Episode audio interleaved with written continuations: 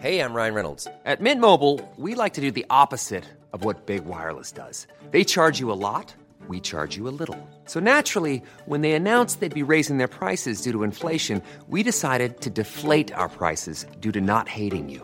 That's right. We're cutting the price of Mint Unlimited from $30 a month to just $15 a month. Give it a try at mintmobile.com slash switch. $45 upfront for three months plus taxes and fees. Promo rate for new customers for limited time. Unlimited more than 40 gigabytes per month. Slows. Full terms at mintmobile.com.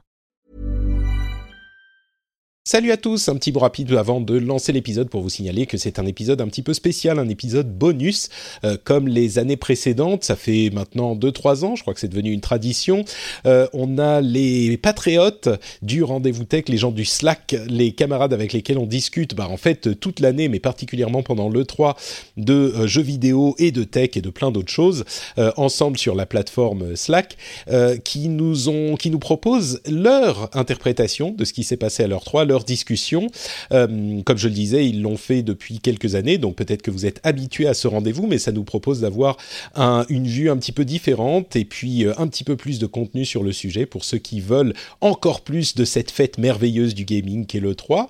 Euh, et bah, c'est un, un moment que j'apprécie pas mal parce que ça me permet d'avoir leurs avis à eux aussi et ils sont toujours pertinents et intéressants forcément. Donc un grand merci à Johan, Thomas, Cassim et Guillaume de nous proposer ce petit enregistrement, d'avoir pris temps de le faire. Euh, donc euh, bah, sans plus d'introduction, je vous laisse en leur compagnie et moi je vous donne rendez-vous dans quelques jours pour euh, l'épisode suivant. Allez, merci à eux, bonne écoute et à très bientôt.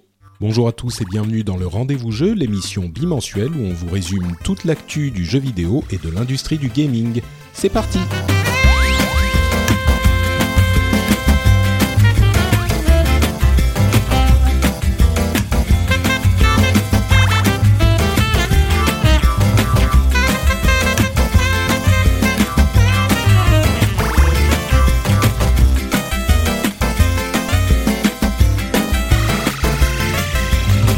Bonjour à tous, je suis Johan et bienvenue dans ce troisième rendez-vous jeu spécial E3 des Patriotes.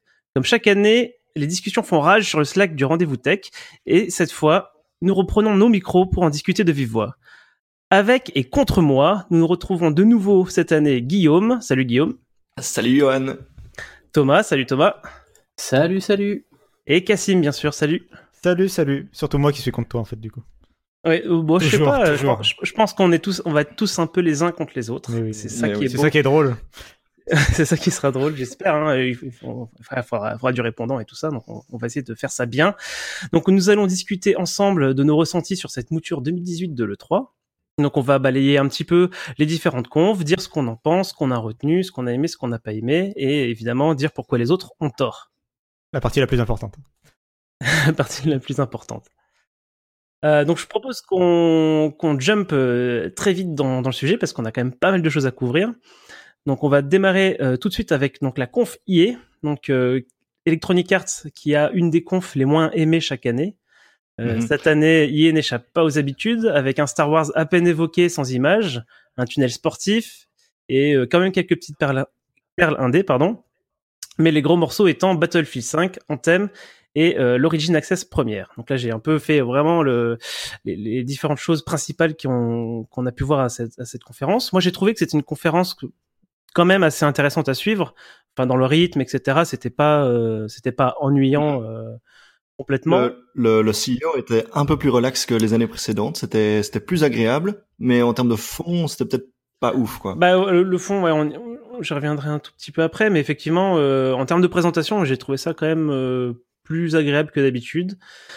Euh, voilà quoi. Après, malheureusement, euh, c'est toujours, enfin moi, pour moi, alors moi, c'est, je vais tout de suite parler un peu de ma déception principale de, de cette conf. C'est- C'était ce que j'attendais le plus. C'était euh, vraiment ce qu'on parle de d'un vrai Star Wars. Alors euh, c'est un peu un peu méchant pour Battlefront de dire vrai Star Wars, mais voilà, moi j'a- j'avais envie d'une aventure, d'une un- aventure Star Wars solo dans l'univers de Star Wars, et ça fait quand même longtemps maintenant qu'on attend ça, et cette fois-ci, on a perdu par rapport aux années d'avant où on avait quand même des images. Là, cette fois-ci, c'est carrément quelqu'un qui est là, euh, limite dans le public, un développeur. On lui le- file un micro. Ah ouais, au fait, euh, c'est vrai, on bosse sur Star Wars.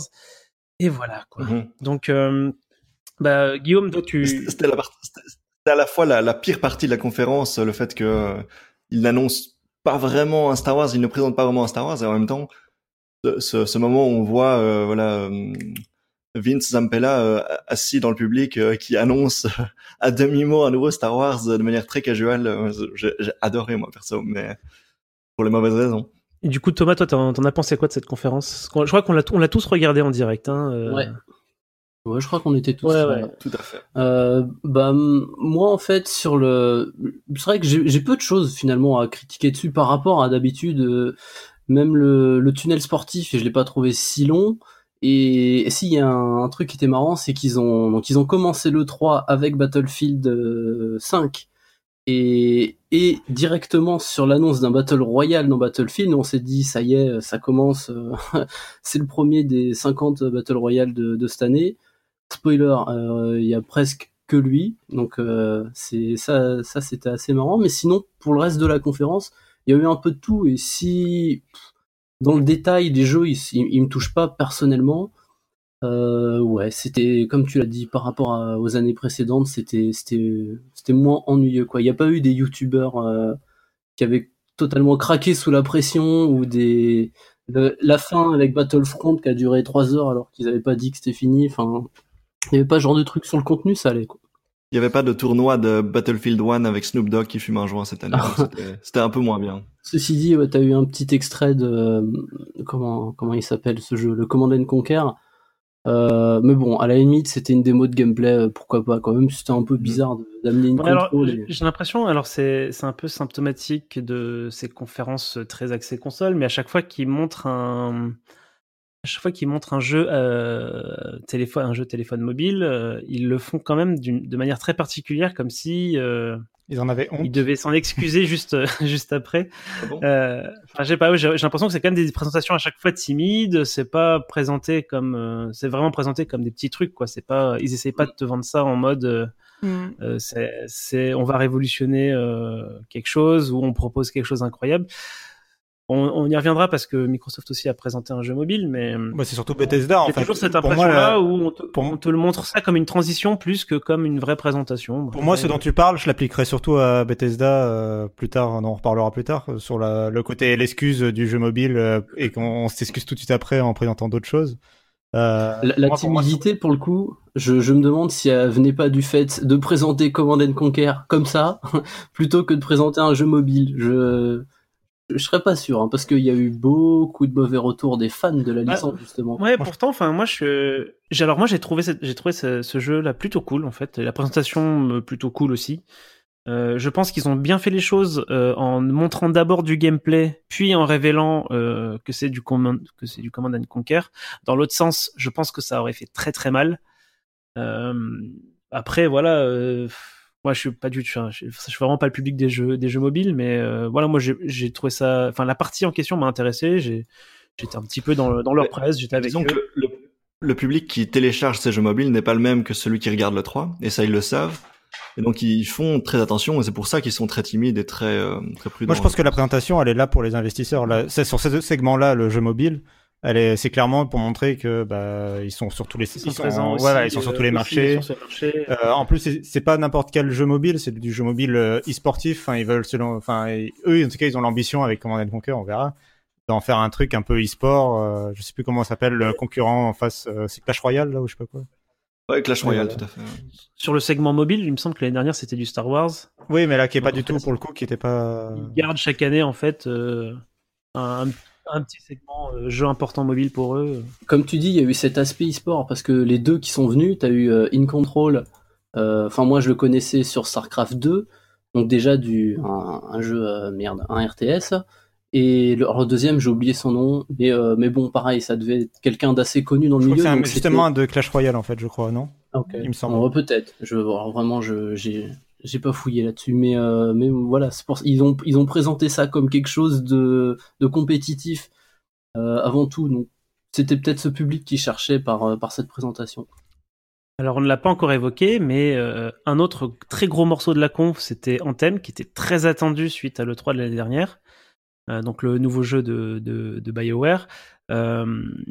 Donc ils ont essayé de montrer du gameplay. Alors moi j'ai trouvé ça très décevant dans le sens où la vidéo en question c'était une vidéo très euh, très cutée où euh, il montrait un petit bout de combat, mais pas, mais pas le combat en entier. Puis il passait à une autre séquence juste après. Enfin, c'était pas un- une vraie section de gameplay comme comme ce qu'on aime voir depuis déjà maintenant quelques années euh, à l'E3, même si c'est pas forcément. Enfin, on a eu par le passé, voire même euh, dans cette dans cette E3 euh, euh, de 2018, des séquences de gameplay fausses, c'est-à-dire des séquences très scriptées, faites pour euh, visu- pour être visuellement impressionnant et pour euh, pour faire une très belle séquence euh, à présenter et qui ne représente pas forcément exactement ce qui va être jouable dans le jeu.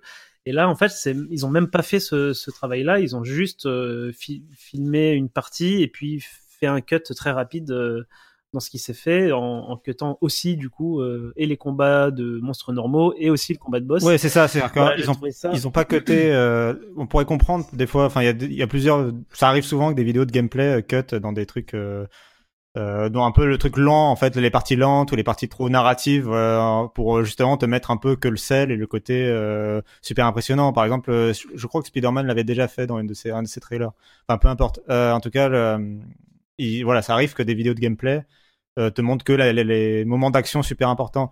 Et là ce qui était vraiment bizarre avec Anthem c'est qu'en plus euh, c'était ces moments là qui des fois étaient coupés euh, c'était vraiment il te montrait que les disons des séances de des séquences de promenade enfin oui en fait la- 90% de la séquence de gameplay qu'on a vu c'était le mec qui vole avec sa combi quoi. C'était le, le jetpack C'est ça. enfin, le moteur du jetpack. Et du coup, est-ce que, est-ce que ça vous inquiète pour le jeu final ou bien c'est juste la présentation qui, qui vous, qui vous déçoit? J'arrive pas à savoir si je suis inquiet ou pas. Enfin en fait euh, ce qui est ce qui était inquiétant en plus de ça c'était le fait que euh, à part les trois minutes de gameplay qu'on a vu le reste c'était du Q&A enfin ils ont fait une sorte de panel sur scène euh, où ils répondaient aux questions et sur Twitter et de la youtubeuse qui était là pour présenter le, show. Et en fait derrière eux pendant qu'ils parlaient de ces questions là il y avait euh, trois images, trois artworks qui défilaient en boucle et euh, les euh, trois euh, images animées euh, de gameplay euh, vite fait montées. euh, voilà, ça tournait en boucle. La, présentation s'est faite aussi sur base d'un un panel de développeurs qui étaient sur scène. Et, et on avait l'impression qu'il y avait très fort ce côté euh, ah oui il y aura pas de loot de- il y aura pas de loot box euh, cette fois-ci dans le jeu euh, le jeu il sera comme ça etc mais des, des- des descriptions très En fait, le- qui, le qui truc- de manière orale et pas En fait, très Le truc qu'on n'a pas encore mentionné, c'est le fait que le jeu sorte le 22 février Ouais, 2019. voilà, j'y venais. Et euh, ce qui est un temps super court, en fait, c'est, enfin, en gros, ça, veut- ça veut dire que le développement est presque terminé entre guillemets, euh, pour d'après eux, pour sortir en février 2019. Et le problème, c'est que euh, la présentation qu'ils ont faite, en fait, ne correspond pas à cette date de sortie. Euh, une présentation avec un panel comme ça sur euh, sur scène, euh, avec quelques séquences de gameplay, c'est bien pour un jeu qui sort en 2019-2020, quoi. Mais en fait, t'as l'impression, on va, on va en reparler plus tard, mais t'as l'impression que les présentations qui ont été faites de Cyberpunk étaient presque plus concrètes, alors que le jeu est, est plus long terme. Ah complètement. Complètement. Là, du coup, à l'E3, les journalistes n'ont pas pu mettre la main sur le jeu, hormis quelques privilégiés, et les autres pouvaient regarder, grosso modo. Euh, et du coup, effectivement, il y a très peu de retours euh, de, de gens qui ont pu mettre, qui ont pu effe- effectivement euh, faire une section. euh. Bon, ceux, ceux qui y ont joué, on, on, on arrête pas de rappeler que le jeu ressemble beaucoup à Destiny. Et que c'est vertical. Euh, Bah, de toute façon, en même temps, ouais, ouais, c'est Ah, l'ambition, c'est quand même d'être un Destiny sans les défauts, en fait. Après, euh, on verra ce que ça, ce que Ouais. ça vaut, quoi. Mais euh, s'ils se foirent pas trop sur le modèle économique et si c'est- il y a une narration made in Le modèle euh, économique via va être, va BioWare, être très important, effectivement. Euh, le fait que le jeu est, est- soit pas forcément complètement fini, entre guillemets, j'aime pas trop dire ça comme ça, mais c'est pas forcément trop grave dans le sens où ce genre de jeu-là, ce- donc ce sont des jeux services hein, qui sont censés justement Rajouter du contenu, con- hein, du contenu en, ouais. continu. En fait, je pense qu'il vaut mieux un Anthem qui effectivement euh, euh, remplisse pas toutes ses promesses euh, initiales, euh, mais où euh, le rythme de développement est derrière assez bon et avec aussi un, un pricing, enfin un, un coût pour pouvoir entrer dans ce jeu service-là, euh, pas trop élevé. Euh, attention à l'effet Sea of Thieves où Bah, euh, les, tes joueurs sont déjà partis avant que. alors ouais, avant que alors tu par passes contre, modèle de service. Sea of Thieves, euh, je pense que c'est trop tôt pour euh, pour juger, on va dire, de ce que de ce que sera le jeu. Euh, Donc oui, il y a eu un effet de buzz et du coup il y a eu énormément de gens qui ont joué et forcément il y a énormément de gens qui sont partis, mais ils vont continuer à mettre du contenu. Il y a des gens qui vont embarquer plus tard euh, et euh, C'est tout ce que je, c'est tout ce que je souhaite à Rare, mais voilà, c'est un peu inquiétant pour le moment. Mhm, mhm. Ouais, c'est certain. Et en tout cas, il faut il faut que Kantem arrive à montrer ce qui va- ce qui c'est quoi ses plans quoi, quelle est sa roadmap, Ouais, ouais, ouais. euh, euh, ce, ce genre de choses là. Alors ils ont encore du temps hein, pour euh, pour présenter Ouais, tout ça. c'est- trop tôt pour Mais, juger, selon moi, toi. pour moi qui suis un qui qui suis qui était un accro de Destiny et Destiny 2. euh, je suis- J'étais très hypé euh, à l'idée d'avoir un, un concurrent qui, euh, qui du coup soit peut-être plus juste dans la façon dont il me livre le contenu en termes de prix, etc. Euh, et euh, j'avoue que cette présentation m'a réduit mes attentes. Quoi. Maintenant, euh, c'est plus vraiment la grosse attente. C'est maintenant, bah, je, je sais que j'y jouerai sûrement, je vais l'essayer, ou alors j'attendrai les retours puis j'essaierai après. Mais euh, voilà, c'est vraiment sans plus. On verra la Gamescom ou par Game Week en fait pour être euh, Ouais, en gros pour être euh, espérer être rassuré par le jeu. Mais là où j'ai hop j'ai raccordé par rapport à autre chose sur la conférence, c'est euh, Origin Ouais. Access première. On en a, on en a vraiment rapidement évoqué. Et pour moi, c'est très important par rapport à Anthem, justement. Et tu t'es évoqué le fait de peut-être l'acheter ou pas, euh, mais il y a un truc qui m'a aidé. C'est, euh, l'abonnement qu'ils ont présenté. Donc, il y avait déjà un abonnement. En fait, ils ont déjà deux abonnements. Chez EA, ils ont le EA Access sur Xbox et le Origin Access sur PC. Et donc là, ils ont présenté euh, le Origin Access Premier, qui est une version haut de gamme du Origin Access qui était déjà disponible sur PC. Et en gros, euh, l'abonnement de base est à, à 10 dollars par mois. C'est t'as que les vieux jeux. En fait, t'as le Volt qui est en gros leur vieux jeu disponible euh, illimité. Et t'as le Origin Access Premier, qui est ce qu'ils ont présenté, qui est pour euh, 15 euros par mois, c'est ça, je crois, euh, qui sera disponible à partir ça. de l'été et qui est là l'équivalent du Game Pass entre guillemets de chez Microsoft dans la mesure où euh, tous leurs jeux dès euh, le day one ils seront euh, dans le dans le Origin Access Premier. Et parfois C'est même 15 euros avant le- la sortie du jeu, je pense. Oui, c'est ça, C'est oui, cent- c'est tout à fait, oui. c'est 100 euros par an euh, si tu le prends à l'année. Donc ça réduit quand même euh, significativement le prix par mois euh, si tu le prends de cette manière-là. Mhm.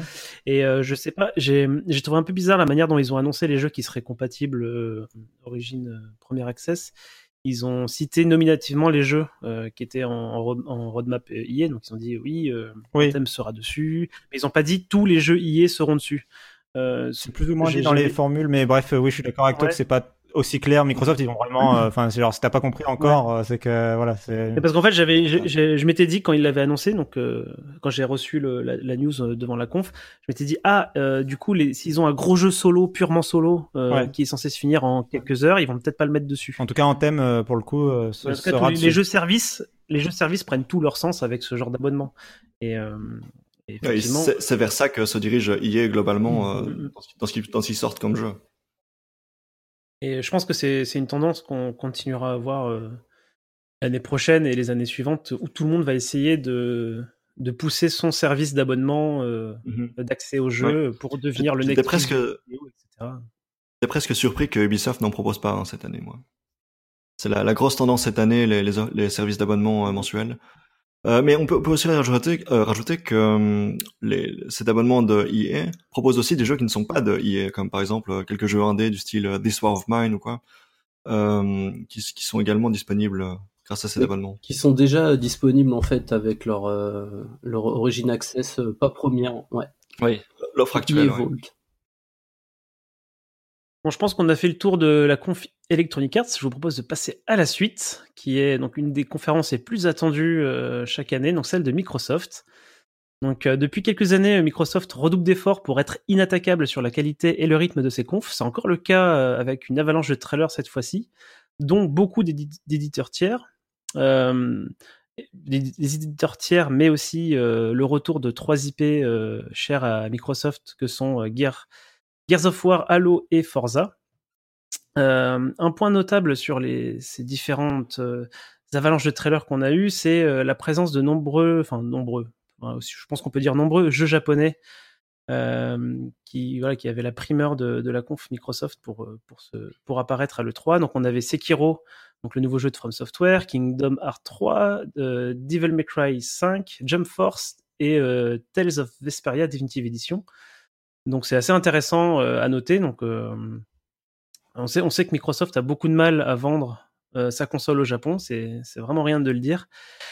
Du coup, est-ce qu'on est, donc là c'est la question que je me posais, et la question que je vous pose, c'est est-ce qu'on est sur un Microsoft qui essaye petit à petit de reprendre des forces pour la prochaine bataille de consoles à venir et essayer de se repositionner de nouveau vers un marché japonais, ou est-ce que c'est plus un Microsoft qui essaye de draguer les fans euh, de jeux japonais euh, ailleurs dans le monde qu'au Japon. Ouais, c'est la deuxième, clairement, pour moi. Enfin, euh, pour... Et je, je rajouterais même une troisième option qui est de dire que Microsoft veut séduire les grands studios japonais pour leur dire qu'il y a un marché à l'international qui est intéressé par leur Oui, jeu c'est ça. et que, qui vont qui vont toucher par la C'est ça. Le but de, pour moi de cette démo, c'était de cette monstra- démonstration de- d'ajouter des jeux japonais. C'était vraiment de les mettre en avant et d'essayer de déjà de séduire les joueurs effectivement qui sont intéressés par ces jeux-là. Euh, là, ils ont à peu près tous les jeux importants euh, japonais, je pense, euh, à, à vue d'œil. Le, le gros qui leur manque pour moi, c'est Persona, mais bon, ça, ça va mettre du temps aussi. Et euh, et donc bref. Mais Par exemple, le Resident Evil de Capcom, il Oui, était pas. tout à fait. Euh, oui, mais il est, il sera disponible sur Xbox de mémoire. Après Persona, il me semble que, que l'IP est, Oui, est lié Sony. quelque part, est lié à Sony euh, quelque part. C'est euh, possible.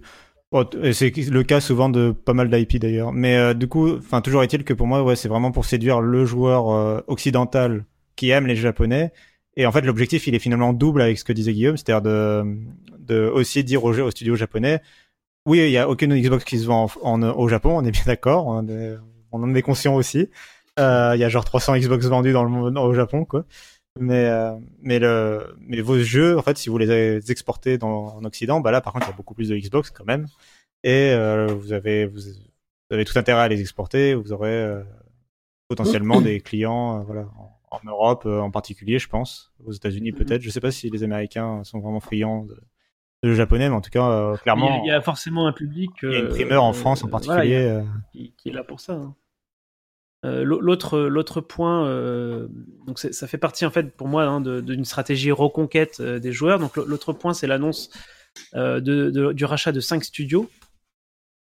S- Sans me, alors, enfin, je, pour moi, il y en a quatre qui ont été rachetés, dont deux qui étaient déjà à moitié, à moitié complètement acquis à, à Microsoft.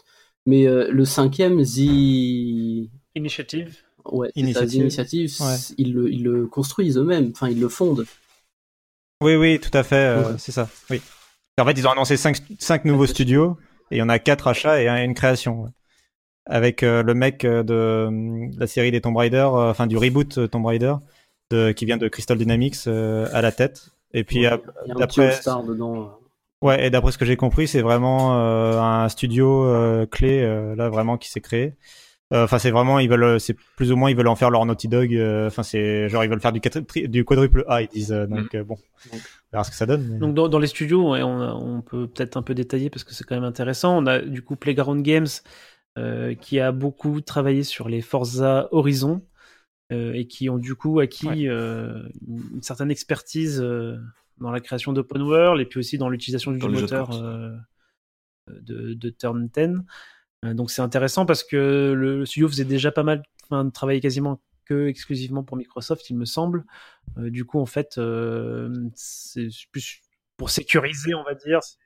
Oui, Ouais. c'est une acquisition, mais oui, c'est ça, voilà. Elle, elle, elle- elle- c'est pas un game changer. Sachant que par contre, euh, en plus, juste euh, j'ai- après je te laisse pour les autres studios. Euh, sur celui-là, ils ont en plus créé une euh, deuxième équipe en fait. Enfin, il y a, ils ont, ils sont en train de d'augmenter les. Ouais, on sait qu'ils travaillent déjà euh, sur un, un truc Et- open world important. Voilà. D'accord, ouais, c'est Ouais. Il y, a des, il y a des rumeurs comme quoi ils travailleraient sur un Fable. Bah, oui, ça serait, ça serait, ça serait pas mal d'utiliser ces, ces, ces IP. Euh, et l'autre studio notable, euh, c'est Ninja Theory, hein, qui a beaucoup fait parler de lui l'année dernière avec Mm. son, son jeu indé, euh, indé AA euh, euh, Hellblade, voilà, Hellblade. euh, qui a eu euh, tous les tous les prix euh, possibles de, de l'année dernière. Euh, donc ça, alors c'est aussi très intéressant. Alors moi, je me, la question que je me posais, c'est euh, sur, les studios nouvellement acquis, donc pas forcément Playground. euh, c'est que- quelle, portée ça a? Est-ce qu'on est sur une portée fin, de génération pour voir le début de les fruits de ces studios-là, ou est-ce que vous pensez que c'est vraiment de la préparation pour la next gen et, pour la bataille à venir?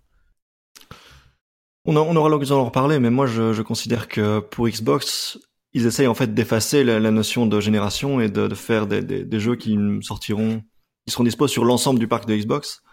Donc je, je pense que hum, Euh, ça, ça, pour moi, tu vois, c'est un, idéal, Ouais, mais mais, pense que euh, sans- dans les faits, euh, c'est compliqué ils ont quand à même- imposer comme, euh, comme vision euh, si t'es pas, si tout le monde ne suit pas et si t'es le seul à, à vouloir y aller. Euh, parce que du coup, si tu si, si euh, as des concurrents comme Sony qui imposent des gaps trop, trop grands entre deux générations, euh, tu peux pas forcément demander à, aux- à tous les devs tiers euh, de la planète de continuer à supporter euh, la Xbox One où finalement il y a très peu d'acheteurs. Enfin, Ah non, mais clairement, il, il- viendra un stade où euh, la première Xbox One ne sera plus supportée et voilà, ça, au, au fur et à mesure, ça changera comme ça. Bon, ça c'est mon sentiment. La vraie question, c'est la One X, en fait. Voilà, mais en ça. fait, c'est ces éléments de, de génération euh, qui changent, on, on peut le voir déjà sur des, des changements comme PS3, PS4, etc., où il y a eu des jeux qui sortaient sur les deux plateformes. euh, Mm. Et, et les éditeurs constatent bien que les ventes PS3, euh, même alors que la PS4 n'a que 2 millions d'acquéreurs, euh, fait beaucoup plus de ventes. Enfin, voilà, c'est pas dit que ce soit vraiment, euh, que ce soit vraiment rentable pour un studio de supporter une, une ancienne gêne, même si elle vient juste de quitter euh, la scène. Quoi. Un peu. Et d'ail- et d'ailleurs, même s'ils n'ont pas annoncé de nouvelle génération euh, proprement dit, ils ont aussi parlé dans la conférence d'une du next hardware. Ils, ils travaillent déjà sur la Mhm. prochaine machine. Alors, est-ce que ça sera une Xbox One XX dans le sens où ils restent dans la génération Xbox One?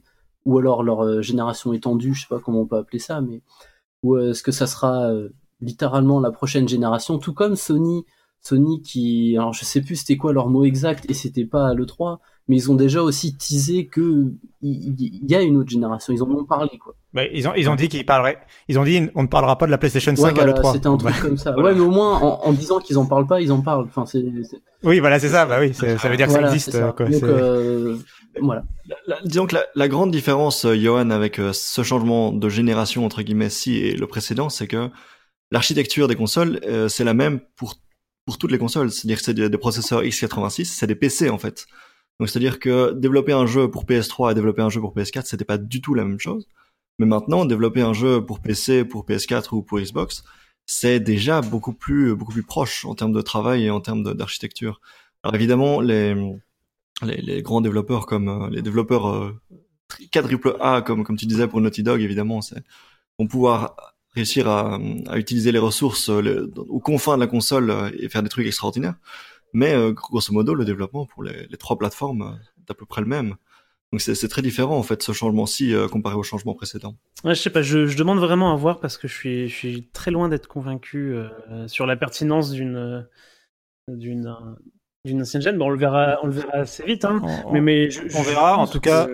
En tout cas, en termes de chronologie, Ouais. que c'était un peu ta question à la base. En termes de chronologie, euh, Playgrounds, ils viennent de sortir un jeu. Enfin, ils sont en train de sortir leur nouveau Forza, donc euh, voilà, ça s'est fait. d'ailleurs, c'est le premier Forza où ils sont seuls dessus. hein. Avant, ils le travaillaient, il me semble, avec, avec euh, Turn 10. Et là, je crois que c'est la première fois où ils sont euh, les mettre à bord euh, sur, le, sur le jeu. Euh, The Initiative ils viennent de créer le. Attends, juste. The Initiative ils viennent de créer le studio. Compulsion ils sont en train de finir leur jeu. Undead ils viennent de finir leur jeu. Ninja Theory ils ont fini leur jeu l'année dernière. À la limite ils peuvent essayer de faire un truc avant la fin de la génération. Mais dans tous les cas, euh, moi je pense que c'est plutôt des tous ces studios là ils vont plutôt bosser euh, euh, sur euh, sur le des Sur le long pour terme. la next gen en fait. hein. Ça, Mhm. ça va être les titres de lancement de la next gen. clairement, Microsoft, c'était les, les seuls cette année qui étaient à, allez, à 80% peut-être euh, euh, focusés. Non? Voilà, voilà, je fais comme. euh, je fais- voilà, ils étaient concentrés sur. euh, c'est du long terme. Leur, euh, leur comment s'appelle leur présentation, c'était du long terme. Et d'ailleurs, moi, je, re- je, enfin, les objectifs principaux, les grosses annonces, c'était c'était le long terme parce que tout le reste, moi, quand, quand à la conférence Microsoft, déjà, je vois des jeux qui seront annoncés dans d'autres conférences, ça m'intéresse pas trop. Euh, par exemple, enfin Fallout, euh, Fallout, il est là. Il y a eu, euh, ah, putain, je les ai plus de tête, mais ouais, Shadow of the Tomb Raider, Just Cause, The Division, tout ça, tout ça, tu les reverras ailleurs. Donc, à quoi ça sert dans la conf Microsoft? Moi, j'ai pas trouvé ça très utile. Et pareil, on fait souvent cette blague que euh, la conférence Microsoft, c'est celle qui te vend le mieux des jeux PS4, parce que bah, les jeux tiers, ils seront sur PS4 et tu les achèteras là-dessus. Toute cette partie-là, au final, moi, j'ai- j'avoue que j'ai un peu de mal. La, conférence Microsoft, je reviens un, tout petit peu sur sa forme, euh, sa forme et son fond, en fait, c'est un mélange des deux. Euh, ils ont enfin réussi cette année à faire une, euh, conférence qui se rapproche du niveau un peu de malade qu'avait qu'avait présenté Sony, notamment en 2016, où ça commençait avec l'orchestre et ça enchaînait sur euh, je sais plus quel euh, je sais plus quel trailer de ma boule. Enfin, c'était c'était très bien et le rythme où ça enchaînait les, les vidéos, les annonces, les exclus, tout ça. Mais donc Microsoft, ils ont réussi à faire ça et d'ailleurs, c'est rigolo parce qu'on en, en parlera un peu plus tard. Mais Sony, eux, ils ont dit bah nous on lâche, hein, on part sur une autre vision de la conférence. C'est totalement différent. Mais euh, le, contenu au final de la, de la conférence Microsoft, c'est quoi? C'est énormément de jeux tiers. Encore une fois, des jeux qu'on reverra un peu plus loin, mais toute la partie court terme et court moyen terme d'exclus et tout ça, bah ça, il n'y a pas eu. Parce... Enfin, si, il y a eu. Il y en a eu quelques-uns. Ouais, c'est là que je suis pas d'accord. Il y, en a eu quelques-uns. Euh, Forza, par exemple, ok. Euh, tout ce qui était. Euh, T'as Forza, Crackdown, ouais, mais voilà, Ori Crackdown, et Crackdown, enfin, et Cra- Oui, Crackdown, certes, mais, euh, Crackdown, non, mais ça fait d'accord. 36 euh, fois qu'on le voit à l'E3. Ori, Ori, on l'a vu l'an dernier. Forza, c'était, Forza, c'était très bien. Et après, il y a Halo et Gears, Gears 5. Pour le coup, c'est bien, mais ça reste Halo et Gears 5. Les, les jeux, on sait, enfin, c'est, on est, on n'est pas étonné par ça. Moi, j'ai pas été, euh, Non mais, euh, Tactics je suis, non mais je suis d'accord avec non mais je suis d'accord avec toi sur le fait que ça vaudra pas euh, God of War ou machin. Voilà, En en revanche- 2016, t'as God of War, Death Stranding, Spider-Man, t'as euh, la date de Last Guardian, t'as des trucs comme ça. Je Et bien sûr. Mais par contre, tu voulais dire. euh, T'as dit la date de la seconde. oui, Ah c'était en oui, 2016. t'as vu la- oui, oui. En oui, t'as 2016. vu la date de Last Guardian. Euh, Ah, mais oui, euh, moi, je suis d'accord avec toi sur ça. Là où je suis pas d'accord, c'est juste le côté. euh, ils ont prévu que du long terme. Même si nous, on va pas Non, aimer les la- jeux. La quoi. partie intéressante, c'était le long terme.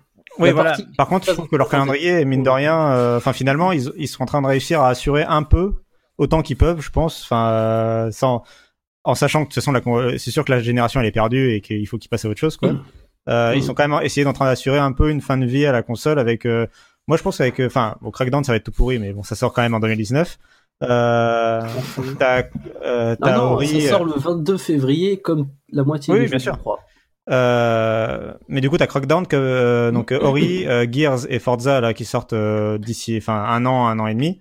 Euh, pour Gears 5, ce sera probablement Noël 2019. Après, t'auras certainement le Halo qui fera la transition, euh, j'imagine, euh, soit complètement euh, prochaine Xbox, soit peut-être euh, à basculer entre les deux selon ce qu'ils prennent comme décision. Et en attendant, en plus, t'as tous les tiers. Donc, euh, enfin, je veux dire, Ouais. je trouve quand même que la fin de vie de la, si, en fait, le truc c'est que si t'as si t'as une Xbox, je pense que t'es pas triste. En Ah revanche, non, non, non, c'est pas ça que je veux dire. mais par contre, t'auras- ça te fera pas acheter une Xbox quoi. Ouais, bah oui, c'est un, un peu ça en fait. Le...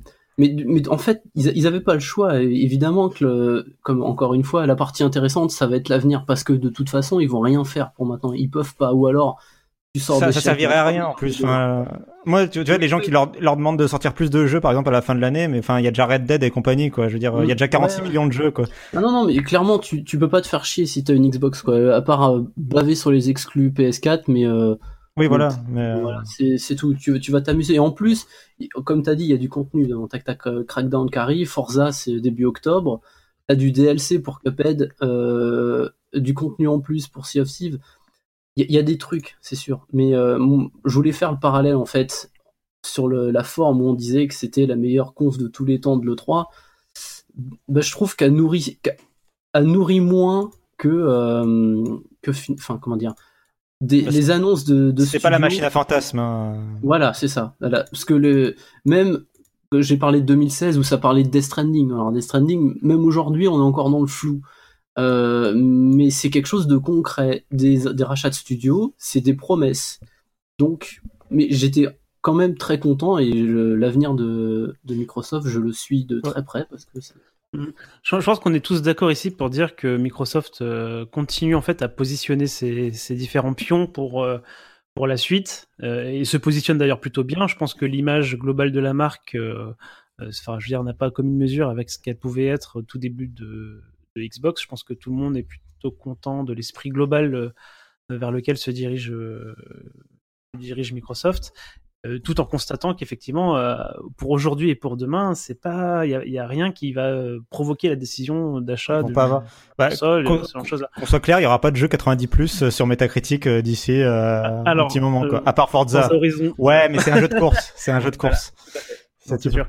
Et tu vois, et c'est c'est là où c'est dommage, c'est que quand ils présentent un, un Halo Infinite et, euh, Gears et 5. Gears, ils ont pas ils arrivent pas à récupérer cette euh, cette patate que peuvent avoir euh, les- la première presse de God of War, la première presse de Horizon, tu vois. Ouais, parce que c'est des jeux qui reviennent tout le temps en fait. C'est parce que c'est parce qu'à mon avis, c'est aussi Parce des qu'on jeux. les attend.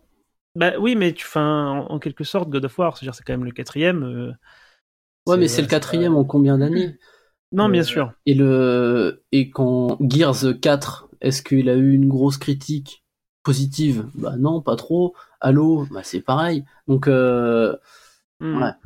Ok. Euh, juste pour finir, moi sur la conférence, vu que c'est ma conférence Ouais. préférée.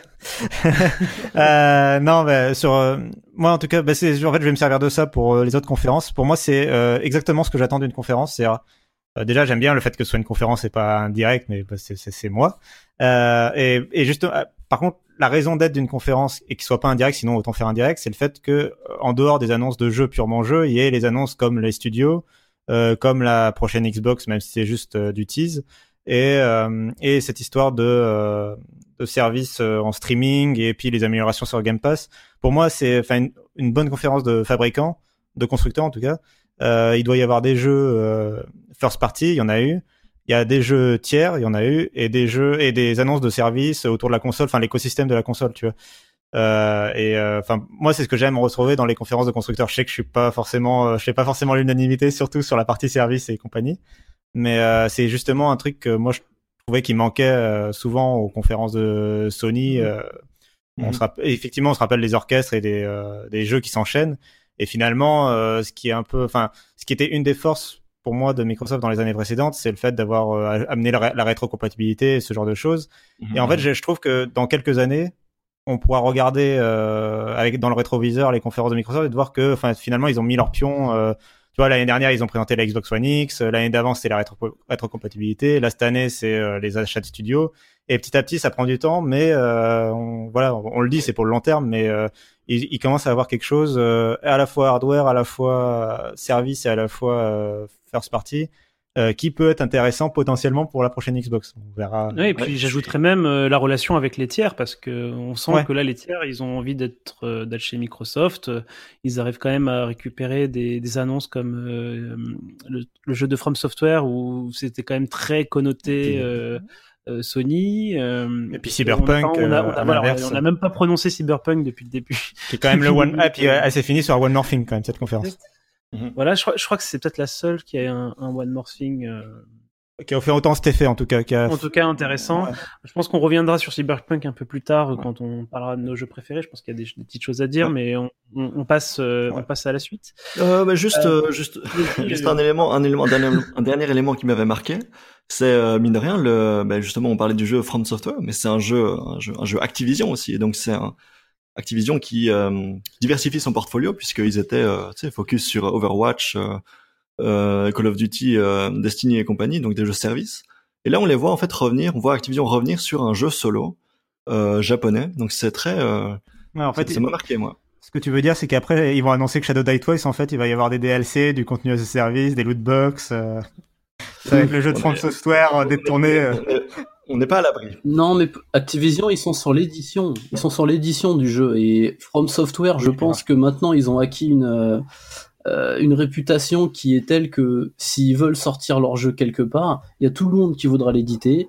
Ils peuvent même retourner chez Sony, ils peuvent retourner chez Capcom. S'ils sont allés chez Activision, c'est juste parce que ça devait être la plus intéressante et que ils ont dit on fait le jeu comme on l'entend. Euh, c'est, oh, ce que je veux dire, c'est que c'est pas Activision qui va les mettre des loot box dans pour caricaturer, hein. c'est pas- qui vont mettre des loot box dans Sekiro. C'est, c'est, moi, j'y crois pas une seconde, c'est Hmm. pas possible. Quoi. Non, non, Et mais puis c'était pour si- plaisanter. si- si ouais. ces jeux- Je- Oui, non, mais c'est, c'est juste pour rappeler que Activision était là pour l'édition. quoi. Au final, euh, Voilà, si, si les jeux de From Software marchent, c'est parce que c'est vraiment euh, le produit soft- euh, From Software euh, euh, tel qu'il est. Et je- j'imagine qu'Activision, lui, c'est juste un besoin de, comme tu disais, euh, je sais plus qui le disait, euh, de diversifier. C'est Guillaume qui disait ça, de diversifier un peu euh, leur portfolio et d'afficher euh, des jeux peut-être plus connotés.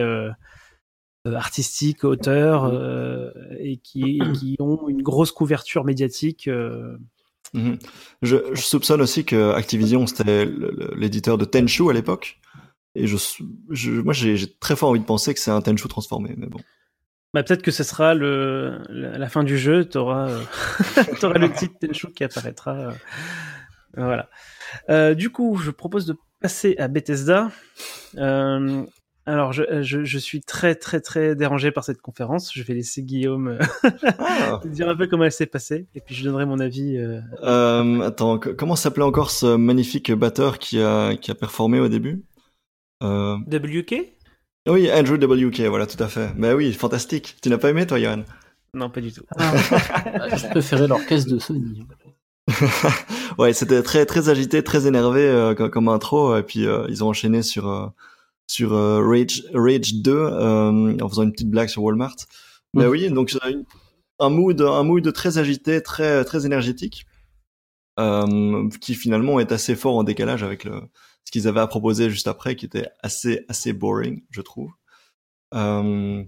Donc oui, euh, Rage 2 et puis après euh, quelques quelques annonces euh, qui, qui, ont qui ont marqué du style euh, un, un, DLC pour Prey, tu vois, pas pas vraiment pas très excitant.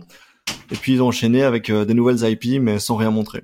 Et voilà, j'ai à peu près résumé la conférence. Ouais, bah c'est un peu ce que j'ai ce que je m'apprêtais à dire, donc je, je oh voulais pas euh, faire Monsieur Grognon. Mais en fait, le problème, alors j'entends Thomas bah, qui dit, oh non, je, vais, mais je, je, vais dire un truc. C'est en fait tout à l'heure j'ai parlé de la conférence euh, de justement, euh, il faut avoir des choses à dire pour faire une conférence, sinon autant faire un direct.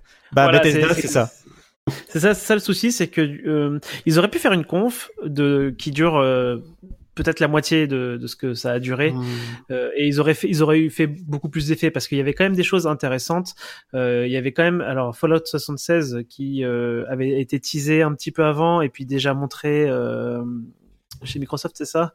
Du coup, bah, l'annonce perd un peu en force forcément, mais il y avait quand même des choses intéressantes à, à présenter dessus. D'ailleurs, je crois que c'est la, la, plus grosse partie de la conférence, c'était là-dessus. Ils montraient les différents systèmes. Euh, ils ont quand même annoncé un, une suite à Doom. Enfin, c'est pas. Ouais, bah, bien sûr. Voilà. Alors, le problème, tu vois, Rage 2, si ça n'a pas été balancé par Walmart, ça serait arrivé ici. Le, le Wolfenstein, il te balance une. Alors, je sais pas si c'est un nouveau jeu ou un DLC. C'est un DLC, je crois. Moi, je pense que c'est standalone. Je pense que c'est. Oui, mais ça a Uncharted. Comme, euh, ouais, comme, ouais, ouais peut-être. Ouais. ouais, voilà. Et ben, moi, je trouve ça. En plus, ça parle de coop. Et alors, moi, dans mon cerveau, ça sonne tout de suite. Euh, c'est très intéressant. et non, y a, je, je, moi, je, en fait, c'est surtout la forme, euh, la forme, moi, de la conférence qui m'a gêné. Il y a eu deux parties. Il y a la première partie où tu as des gens liés aux jeux vidéo euh, présentés. Donc c'était Rage, euh, ouais, pour Rage, Doom, Quake, parce qu'il y a eu du Quake aussi, euh, Wolfenstein et Prey. Il y a des gens qui étaient liés, donc des développeurs, des community managers, des trucs comme ça, qui sont venus sur scène et qui ont présenté. C'était parfois gênant, souvent gênant en fait. Il y a eu des blancs ou alors quand ils essayent de faire applaudir le public, enfin, c'était ils maîtrisaient pas ça. Et après, il y a Todd Howard qui est arrivé sur scène. en mode, et, et, lui, en mode one-man show, quoi. Voilà, et moi j'ai trouvé ça beaucoup plus agréable. Mais vraiment beaucoup plus agréable. Et après, bon... En fait, je voulais revenir, je voulais revenir un peu sur ce que je disais, c'est-à-dire que le souci, c'est qu'il y avait, des, il y avait des, des, choses assez solides et des annonces assez intéressantes en soi. Euh, le problème, c'est que ils ont, ils avaient déjà présenté euh, Fallout 76 avant, donc euh, on va dire que l'annonce perd un peu, on va dire, de sa primeur. Euh, euh, Rage 2 avait déjà été joué par les journalistes, on avait déjà des retours, il me semble, sur sur Rage 2. Donc pareil, alors c'est peut-être c'est peut-être lié au, au, au, leak qu'avait fait Walmart. Walmart Canada. Euh, mais euh, bon, en tout cas, je lui tiens pas rigueur. C'est Rage 2 était, était, une présentation intéressante, mais au-delà de ça, euh, que ce soit Doom Eternal, que ce soit le, la, le, la, suite de Wolfenstein 2 ou Starfield, enfin encore pire Starfield et Elder Scroll, c'était à chaque fois rien du tout quoi. C'était on vous montre, le, on vous montre un, un, écran fixe et pour euh, pour Quake euh, pour euh, pour Doom c'était rendez-vous à la QuakeCon donc ils ont ils ont en fait ils ont leur événement Quake chaque année. Donc ils gardent ils gardent des choses à présenter sur Doom à ce moment-là. Donc c'est un peu dommage du coup de le de le dénaturer maintenant ils auraient à la limite quitte à le garder autant le garder pour Quake, pour la QuakeCon complètement quoi et c'est pour ça que je trouve ça vraiment dommage d'avoir réservé un créneau aussi large de conférences euh, pour, euh, pour présenter ce qu'ils ont présenté. Quoi. Mais je, je, pense, pense que, que, le, même pas... contenu sur la moitié du temps, euh, présenté de manière plus tac au tac, euh, avec euh, juste, comme tu disais Thomas, la deuxième partie un peu plus punchy, et puis sinon on enchaîne les bandes annonces euh, tel quel, je pense que le, la conf aura eu une bien meilleure image euh, auprès des. Mhm. Bah, je sais, je sais pas parce que Rage 2, du coup, on a eu du gameplay. Moi, j'en avais pas vu avant. Je, ça me dit rien le truc des journalistes, mais peut-être. Hein. Je, j'ai pas trop suivi parce que ça m'intéresse peu. Mais euh, on a vu du gameplay. Après, Doom, ils te l'annoncent et ils te disent rendez-vous, la- oh, pardon, rendez-vous à la QuakeCon. Bah, pff, pourquoi pas euh, Au final, il y a pas, hum, comment dire? Enfin, encore plus pour Starfield et Elder Scroll, même si Elder Scroll c'est encore plus particulier, Elder Scroll 6, euh, l'année dernière, Nintendo il balance un écran avec, euh, avec Metroid Prime et tout le monde est content, hein, alors que Ouais, mais alors justement, la différence, là justement j'allais faire le parallèle avec euh, Doom. Tu vois, euh, Nintendo il te, pré- il te balance juste un, un screen Metroid Prime et voilà, ça suffit. Doom, ils sont ils se sentent obligés pour t'annoncer que Doom Eternal sera à la QuakeCon de te faire un- une séquence de 10 minutes sur scène euh, où les mecs viennent Ah. présenter Doom Eternal pour te dire qu'il est à la QuakeCon, tu vois. Enfin, non, mais- non, mais ça- sur, sur ça, ouais, je suis d'accord. Et, et l'autre, et l'autre aspect, c'est que, enfin, c'est c'est vrai que tout, tout est dans la manière de présenter. Quand, quand Nintendo montre un, un écran euh, Metroid 4 Prime 4, euh, alors qu'elle est dans une optique de te montrer que des jeux euh, qui sortent bientôt, tu peux même te dire que ça, ça arrive et tout. Tu, enfin, tu as l'impression qu'ils sont déjà en train de bosser dessus, etc. Là, la manière dont Elder Scrolls 6 était, était présenté, et même Starfield, c'était euh, bon, pour l'instant, on développe ça, puis après, on va développer ça, et un jour, promis, euh, on pense à euh, se mettre à développer Elder Scrolls 6, quoi. Enfin, Bah, le- ils l'ont le truc c'est ils l'ont dit comme ça sur scène, c'est quand même bizarre. t'es- quoi. Ils en auraient- fait, t'es obligé parce que en fait, ils ont présenté Elder Scroll Blaze qui est sur smartphone. C'est ça, c'est le Blaze ouais, qui est sur smartphone. Et en fait, pour dire que la licence, ils l'abandonnaient pas et que c'était pas, euh, ils sont obligés d'annoncer Elder Scroll 6 pour dire, tu vois, on est en train de bosser sur un vrai Elder Scroll. Le problème, c'est qu'Elder, on en revient à cette histoire de jeux mobiles, ils sont obligés de se, ils se sentent obligés de s'excuser Voilà. juste derrière. euh, le problème, c'est que Elder Scroll 6, c'est pas leur prochain mobile. jeu. Il va, du coup, quand tu l'annonces, t'es obligé de dire ouais, qu'il viendra après un autre sur lequel tu es en train de travailler. Et donc tu es obligé de présenter l'autre que tu en train de, sur lequel t'es en train de C'est là où ça se bah, et du coup ils sont obligés de dire euh, ils sont obligés de présenter Starfield et coup sur coup et, et leur Scroll Skills, enfin, c'est ça qui est un peu bizarre. Mais euh, non mais de toute façon cette conférence enfin, moi en plus euh, l'humour euh, je trouvais vraiment l'humour borderline euh, enfin en plus de pas me faire rire, ça m'a surtout euh, des fois euh, plutôt gêné qu'autre chose quoi euh, sur le... et gêné dans le sens euh, enfin je... anti Tu parles de quoi en fait? Bon alors là, j'ai en particulier en tête le- la démo euh, Alexa de Elder Scroll, euh, qui en Ah soi oui. était une bonne idée, mais en fait, euh, c'est pour t'expliquer que le black il fait des blagues et la femme elle est là pour te gueuler dessus parce que c'est ta femme. Elle est forcément en train de te gueuler dessus et elle fait la, pendant qu'elle fait la vaisselle. Et ça, c'est la vision de Bethesda en 2018, tu vois. Enfin, ça fait un peu peur. Donc, Mhm. Ça, c'était un peu le, le point vraiment euh, qui m'a le plus gêné, je pense, dans la conférence. Et après, je sais plus. Enfin, il y avait plusieurs moments. Et euh, oui, la présentation de Todd Howard, j'ai trouvé que euh, il, enfin, Todd Howard avait fait trop de euh, trop fait de Todd Howard, quoi. C'est euh, où il, enfin, il avait l'air de se faire chier sur scène, quoi. Il avait l'air d'être là en mode, euh, bon, j'ai ça à présenter, mais ça me fait chier, quoi. Euh, et puis il sort une blague et t'as les gens qui rigolent et pourquoi vous rigolez, euh, blablabla. Enfin, tu vois, enfin, en mode un peu second degré, mais euh, c'était, ouais, j'ai vraiment pas aimé moi la conférence Bethesda. euh, et Ouais, beaucoup, beaucoup de beaucoup de remplissage, beaucoup de blagues euh, pas forcément indispensables, beaucoup d'annonces euh, pour faire du remplissage. Ouais, c'est.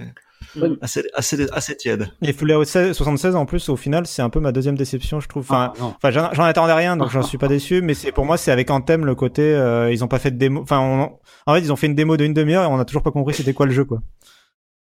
Euh, J'ai un peu le même sentiment qu'avec Anthem entre Euh. guillemets, quoi. Et ils savent pas trop où ils vont parce que c'est leur premier jeu multi. Enfin, Ouais, beaucoup d'inconnus. Ouais. Thomas, tu voulais dire quelque chose? Euh, bon, alors, pour finir en deux secondes, au final, sur le contenu, le fond, j'ai trouvé ça pas si mal. Il y avait plein de trucs par rapport aux années d'avant où on a eu deux, trois fois le, le même line-up.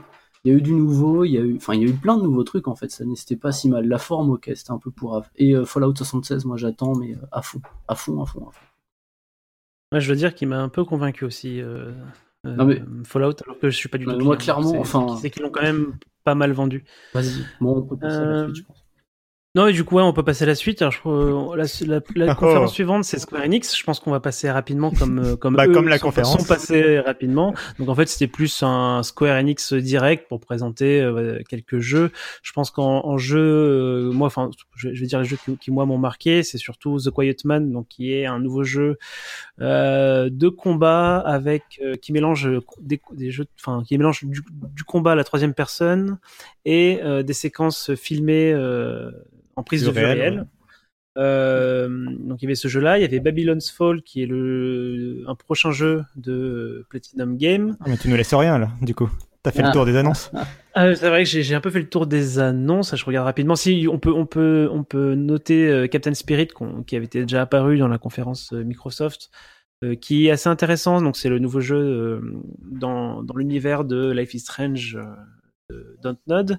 Et donc là ils proposent un épisode de Captain Spirit, donc qui est leur nouveau jeu, qui est gra- qui sera gratuit Mm.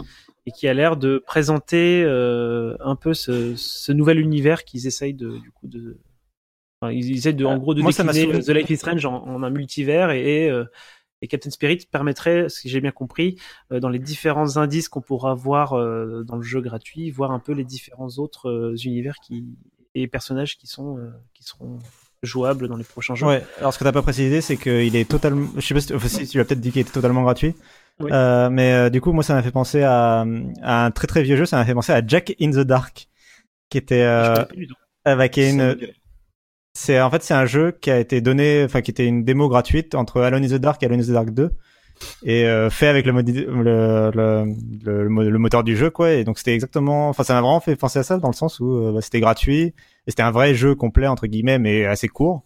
Et, euh, et c'était vraiment voilà c'était euh, pour donner envie en attendant de et ça, ça utilisait des, des éléments d'Alone in the Dark 2 en fait qui arriveraient plus tard.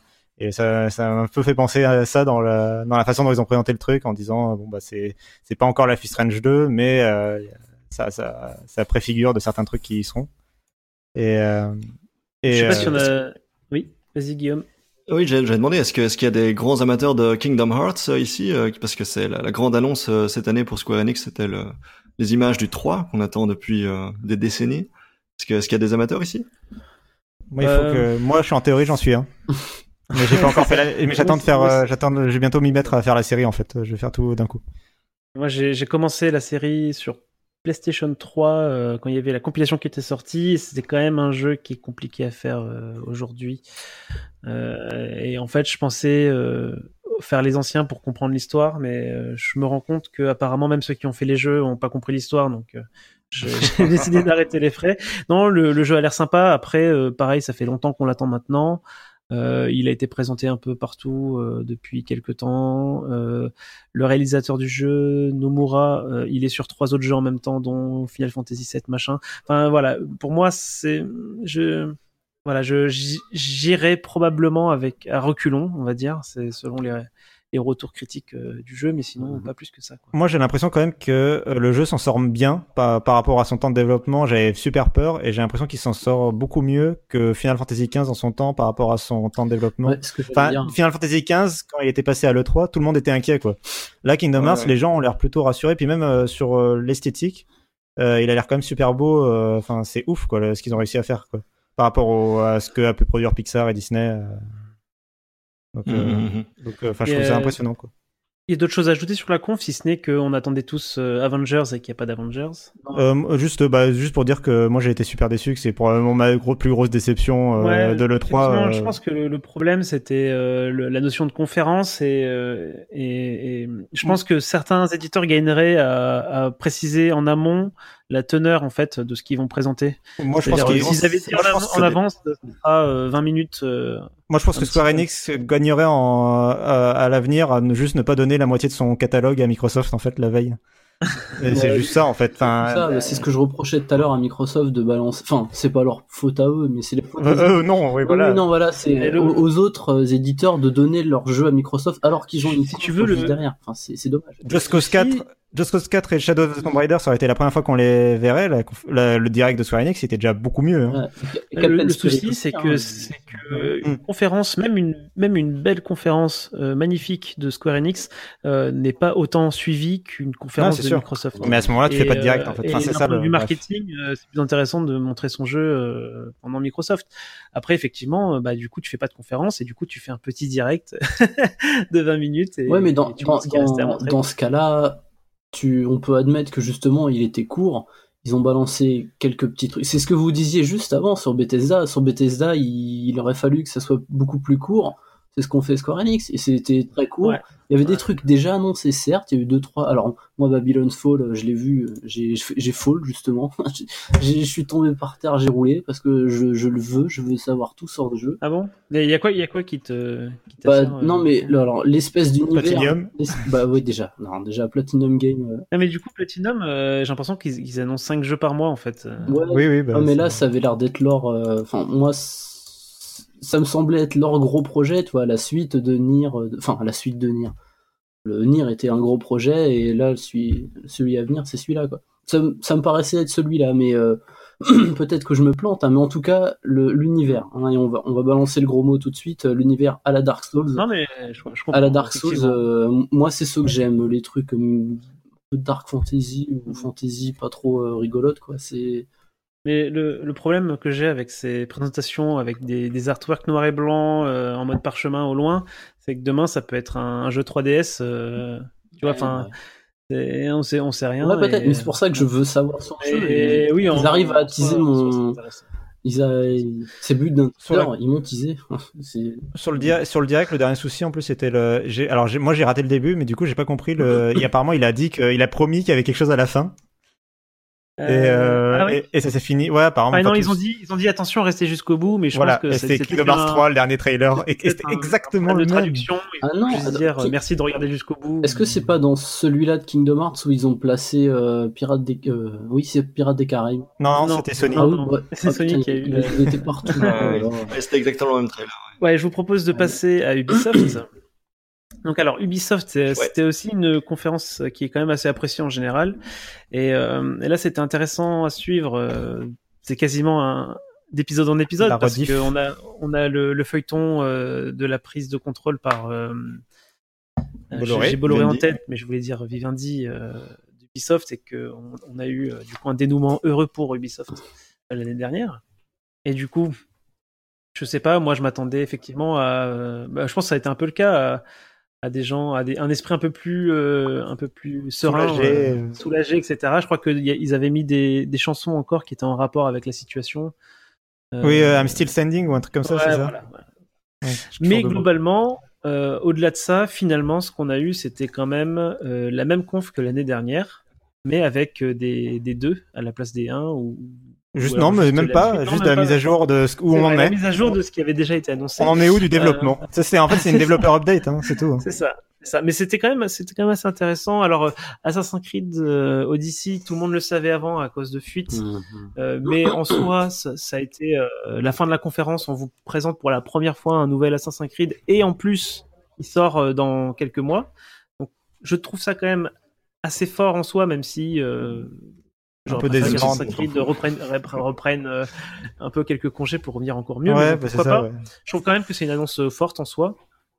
Ils ont fait revenir Miyamoto comme l'année dernière. Ouais, euh, mais ce sur coup-là, scène on pour savait cette fois-ci, un. Mais du coup, euh, On- ouais, après, cette fois-ci, on savait. pas. après quand c'est la cinquantième fois que tu le vois, euh, finalement en surprise, ça Ah, fait plus d'effet, quoi. c'est- dommage. Ouais, puis cette fois on, on s'y attendait pas, mais en fait c'était pour un jeu qu'on n'attendait pas non plus, donc du coup c'est pas forcément, euh, tu vois, pas genre Starlink. Par euh, contre, moi, ça m'a semblé super bizarre. Il, il- donc, il dit Ah, et, parce qu'il y a Miyamoto, merci, tout le monde applaudit. Il lui donne un jouet. Ah, tiens, les, nos équipes, elles ont fait ça pour toi. Euh, maintenant, euh, va backstage, s'il te plaît, on veut plus de toi. Casse-toi, tiens. Ouais. j'ai- pas compris pourquoi ils l'ont renvoyé. mais- Ah non, euh, non, non, c'est euh, au contraire, c'était les équipes de développement, elles sont en backstage, Ouais, euh, enfin, tu sais, c'est genre, euh, voilà. C'est bizarre. Oh non. Ouais, mais ça, ça faisait, ça faisait quand même un peu, on, on le tire de son siège pour le montrer sur scène et puis après on le Ouais, par contre, il avait l'air perdu, surtout. Eh ben, Il- ouais, c'est ça. il avait avait l'air complètement peu- perdu, euh, Miyamoto. ce que voulait dire Thomas. Pour moi, alors la, la- il y a une grosse surprise pour moi dans cette 3 et alors c'est pas forcément lié à la conf, mais c'est, enfin si, ça peut être lié à la conf, c'est euh, Beyond Good and Evil Two, Mhm. qui a montré une euh, une cinématique que j'ai trouvé vraiment euh, incroyable. Je m'y attendais pas du Pardon. tout, à vrai dire. Moi, euh, quand, quand ils avaient annoncé euh, BGE2, je- je- c'était l'année dernière ou c'était encore avant? L'année C'était l'année dernière. Euh, avec, une, avec une super cinématique, déjà, elle était, elle était magnifique. Donc, me disais, bah, c'est génial, quoi. C'est, c'est- ça donne envie, etc. Mais je m'attendais à ce que ça soit une cinématique pour euh, marketing, on va dire, pour faire parler du jeu, etc. Et puis qu'après, le jeu, ça allait être quand même un, un jeu Ubisoft. euh, et puis en plus, c'est quand même un, un jeu qui est pas forcément euh, taillé pour être un Assassin's Creed en soi. Enfin, c'est pas ultra grand public. Il y a quand même pas tant de monde que ça qui ont joué à, à BGE 1. Et revoir une cinématique, pour moi, ça a été vraiment le- tout de suite le synonyme que le, Ubisoft est sérieux avec avec BGE.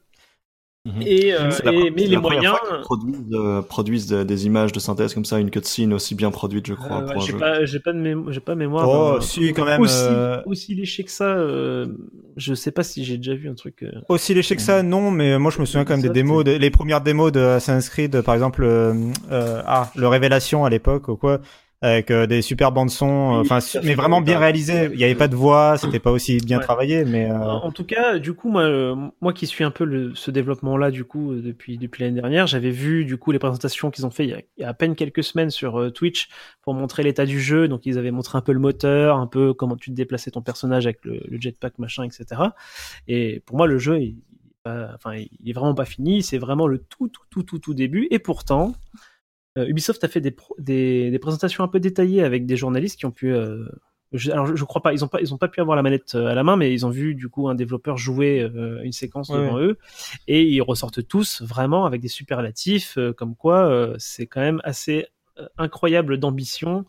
euh, ce vers quoi BGE se, se tourne et moi ça, ça me rend vraiment euh, enfin c'est vraiment Moi, le je jeu aller- que j'attends le plus d'Ubisoft en ce moment moi je vais aller plus loin que toi. Enfin, sur, euh, je vais aller plus loin que tout le monde sur BGE 2. Je pense que BGE 2, la façon dont il le présente, euh, comme quoi c'est un univers en expansion, etc. Moi, je pense que Ubi a, a l'ambition d'en faire son, euh, c'est son destiné à lui en fait. Euh, et que ça va être son, Ah, justement, son jeu euh, multi. Euh... C'est mine de rien en fait quand t'écoutes, Par, euh, euh, par son Destiny, euh, le Destiny d'Ubisoft, tu veux dire un jeu service. un jeu service d'une part et puis surtout un jeu multi avec euh, ce côté euh, où les l'histoire modifie- un shooter hein, pour le coup. C'est pas un shooter mais il y a pas besoin que ce soit un shooter forcément pour être un Destiny like mais ce que je veux dire c'est vraiment le côté aussi, alors. bah c'est quand même de la c'est de la science-fiction Ouais. euh, avec le côté monde qui va évoluer tout le temps blablabla c'est- les joueurs font partie de la communauté et blablabla et blablabla Ouais, Enfin, c'est tu vrai. Ça, ça pourrait trouve qu'il y a la même narration. euh, dans un jeu de service. Après, euh, oui. il y a la même narration marketing j'ai l'impression derrière euh, des jeux 2 finalement quand t'écoutes parler du jeu que derrière euh, Anthem et euh, et euh, moi, j'avais, j'avais justement cette impression-là, enfin, de cette façon dont ils en parlaient, parce qu'ils étaient fiers de, de cette ambition-là et qu'ils étaient fiers de, ce- de ce jeu-là, plus que euh, par des soucis de, effectivement, de construire une communauté. Mais en fait, euh, pourquoi pas Mais ça, ça pourrait, en fait, ça euh, pourrait être. euh, je- Et là, je parle plus ça. du point de vue finalement d'Ubisoft que des devs. En fait, les devs, eux, ils veulent créer leur jeu, machin, mais c'est plus peut-être la raison pour laquelle Ubisoft est, met autant d'argent et est en train de mobiliser ses studios, tu vois, sur le jeu, fait des scènes cinématiques, etc. C'est peut-être euh, aussi parce qu'ils ont l'ambition d'en faire plus que juste un petit jeu. euh, Enfin, c'est voilà, Mhm. ils ont- c'est peut-être le futur, euh, un futur gros jeu triple A. euh, on- Aujourd'hui, on parle de Assassin's Creed et compagnie, mais euh, Et, euh, du coup, pour poursuivre sur BGE2, puis avant de vous laisser euh, la parole sur les, les autres choses que, que vous retenez de, de la conf, euh, c'est aussi du coup l'annonce avec euh, la société. Alors j'ai déjà oublié le nom de la société, mais euh, Hit Record. Hit Records, merci. Euh, sur le fait qu'ils voient- ils essayent en fait de fédérer un peu tout le monde sur le jeu en disant ben voilà vous pouvez participer euh, à la création de cet univers-là, soit en faisant euh, de la musique qui sera dans le jeu, soit en faisant des de l'artwork ou des assets. Alors je ne sais pas quels sont les types de métiers exactement qui sont mobilisés. Euh, et du coup, donc c'était cette annonce-là que tout le monde pouvait participer, etc. Donc ça a l'air super bien sur le papier. Ils annoncent dans la foulée qu'ils ils gardent une réserve de. Ils, avaient mis de côté 50 000 dollars pour rémunérer euh, les différents éléments choisis pour pour intégrer le jeu.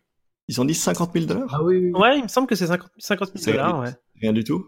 C'est rien. Alors c'est rien du tout. C'est, je crois que c'est même pas un demi un demi salaire euh, d'une année euh, dans un métier euh, de développement.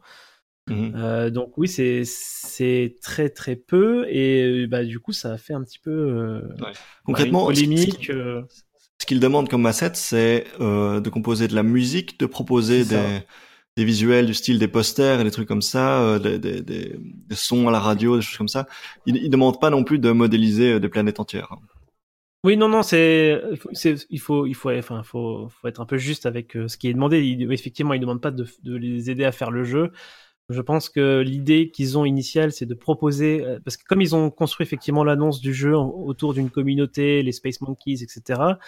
l'idée initiale, c'est de dire, bah, vous pouvez participer et on et on va vous récompenser pour euh, vos œuvres.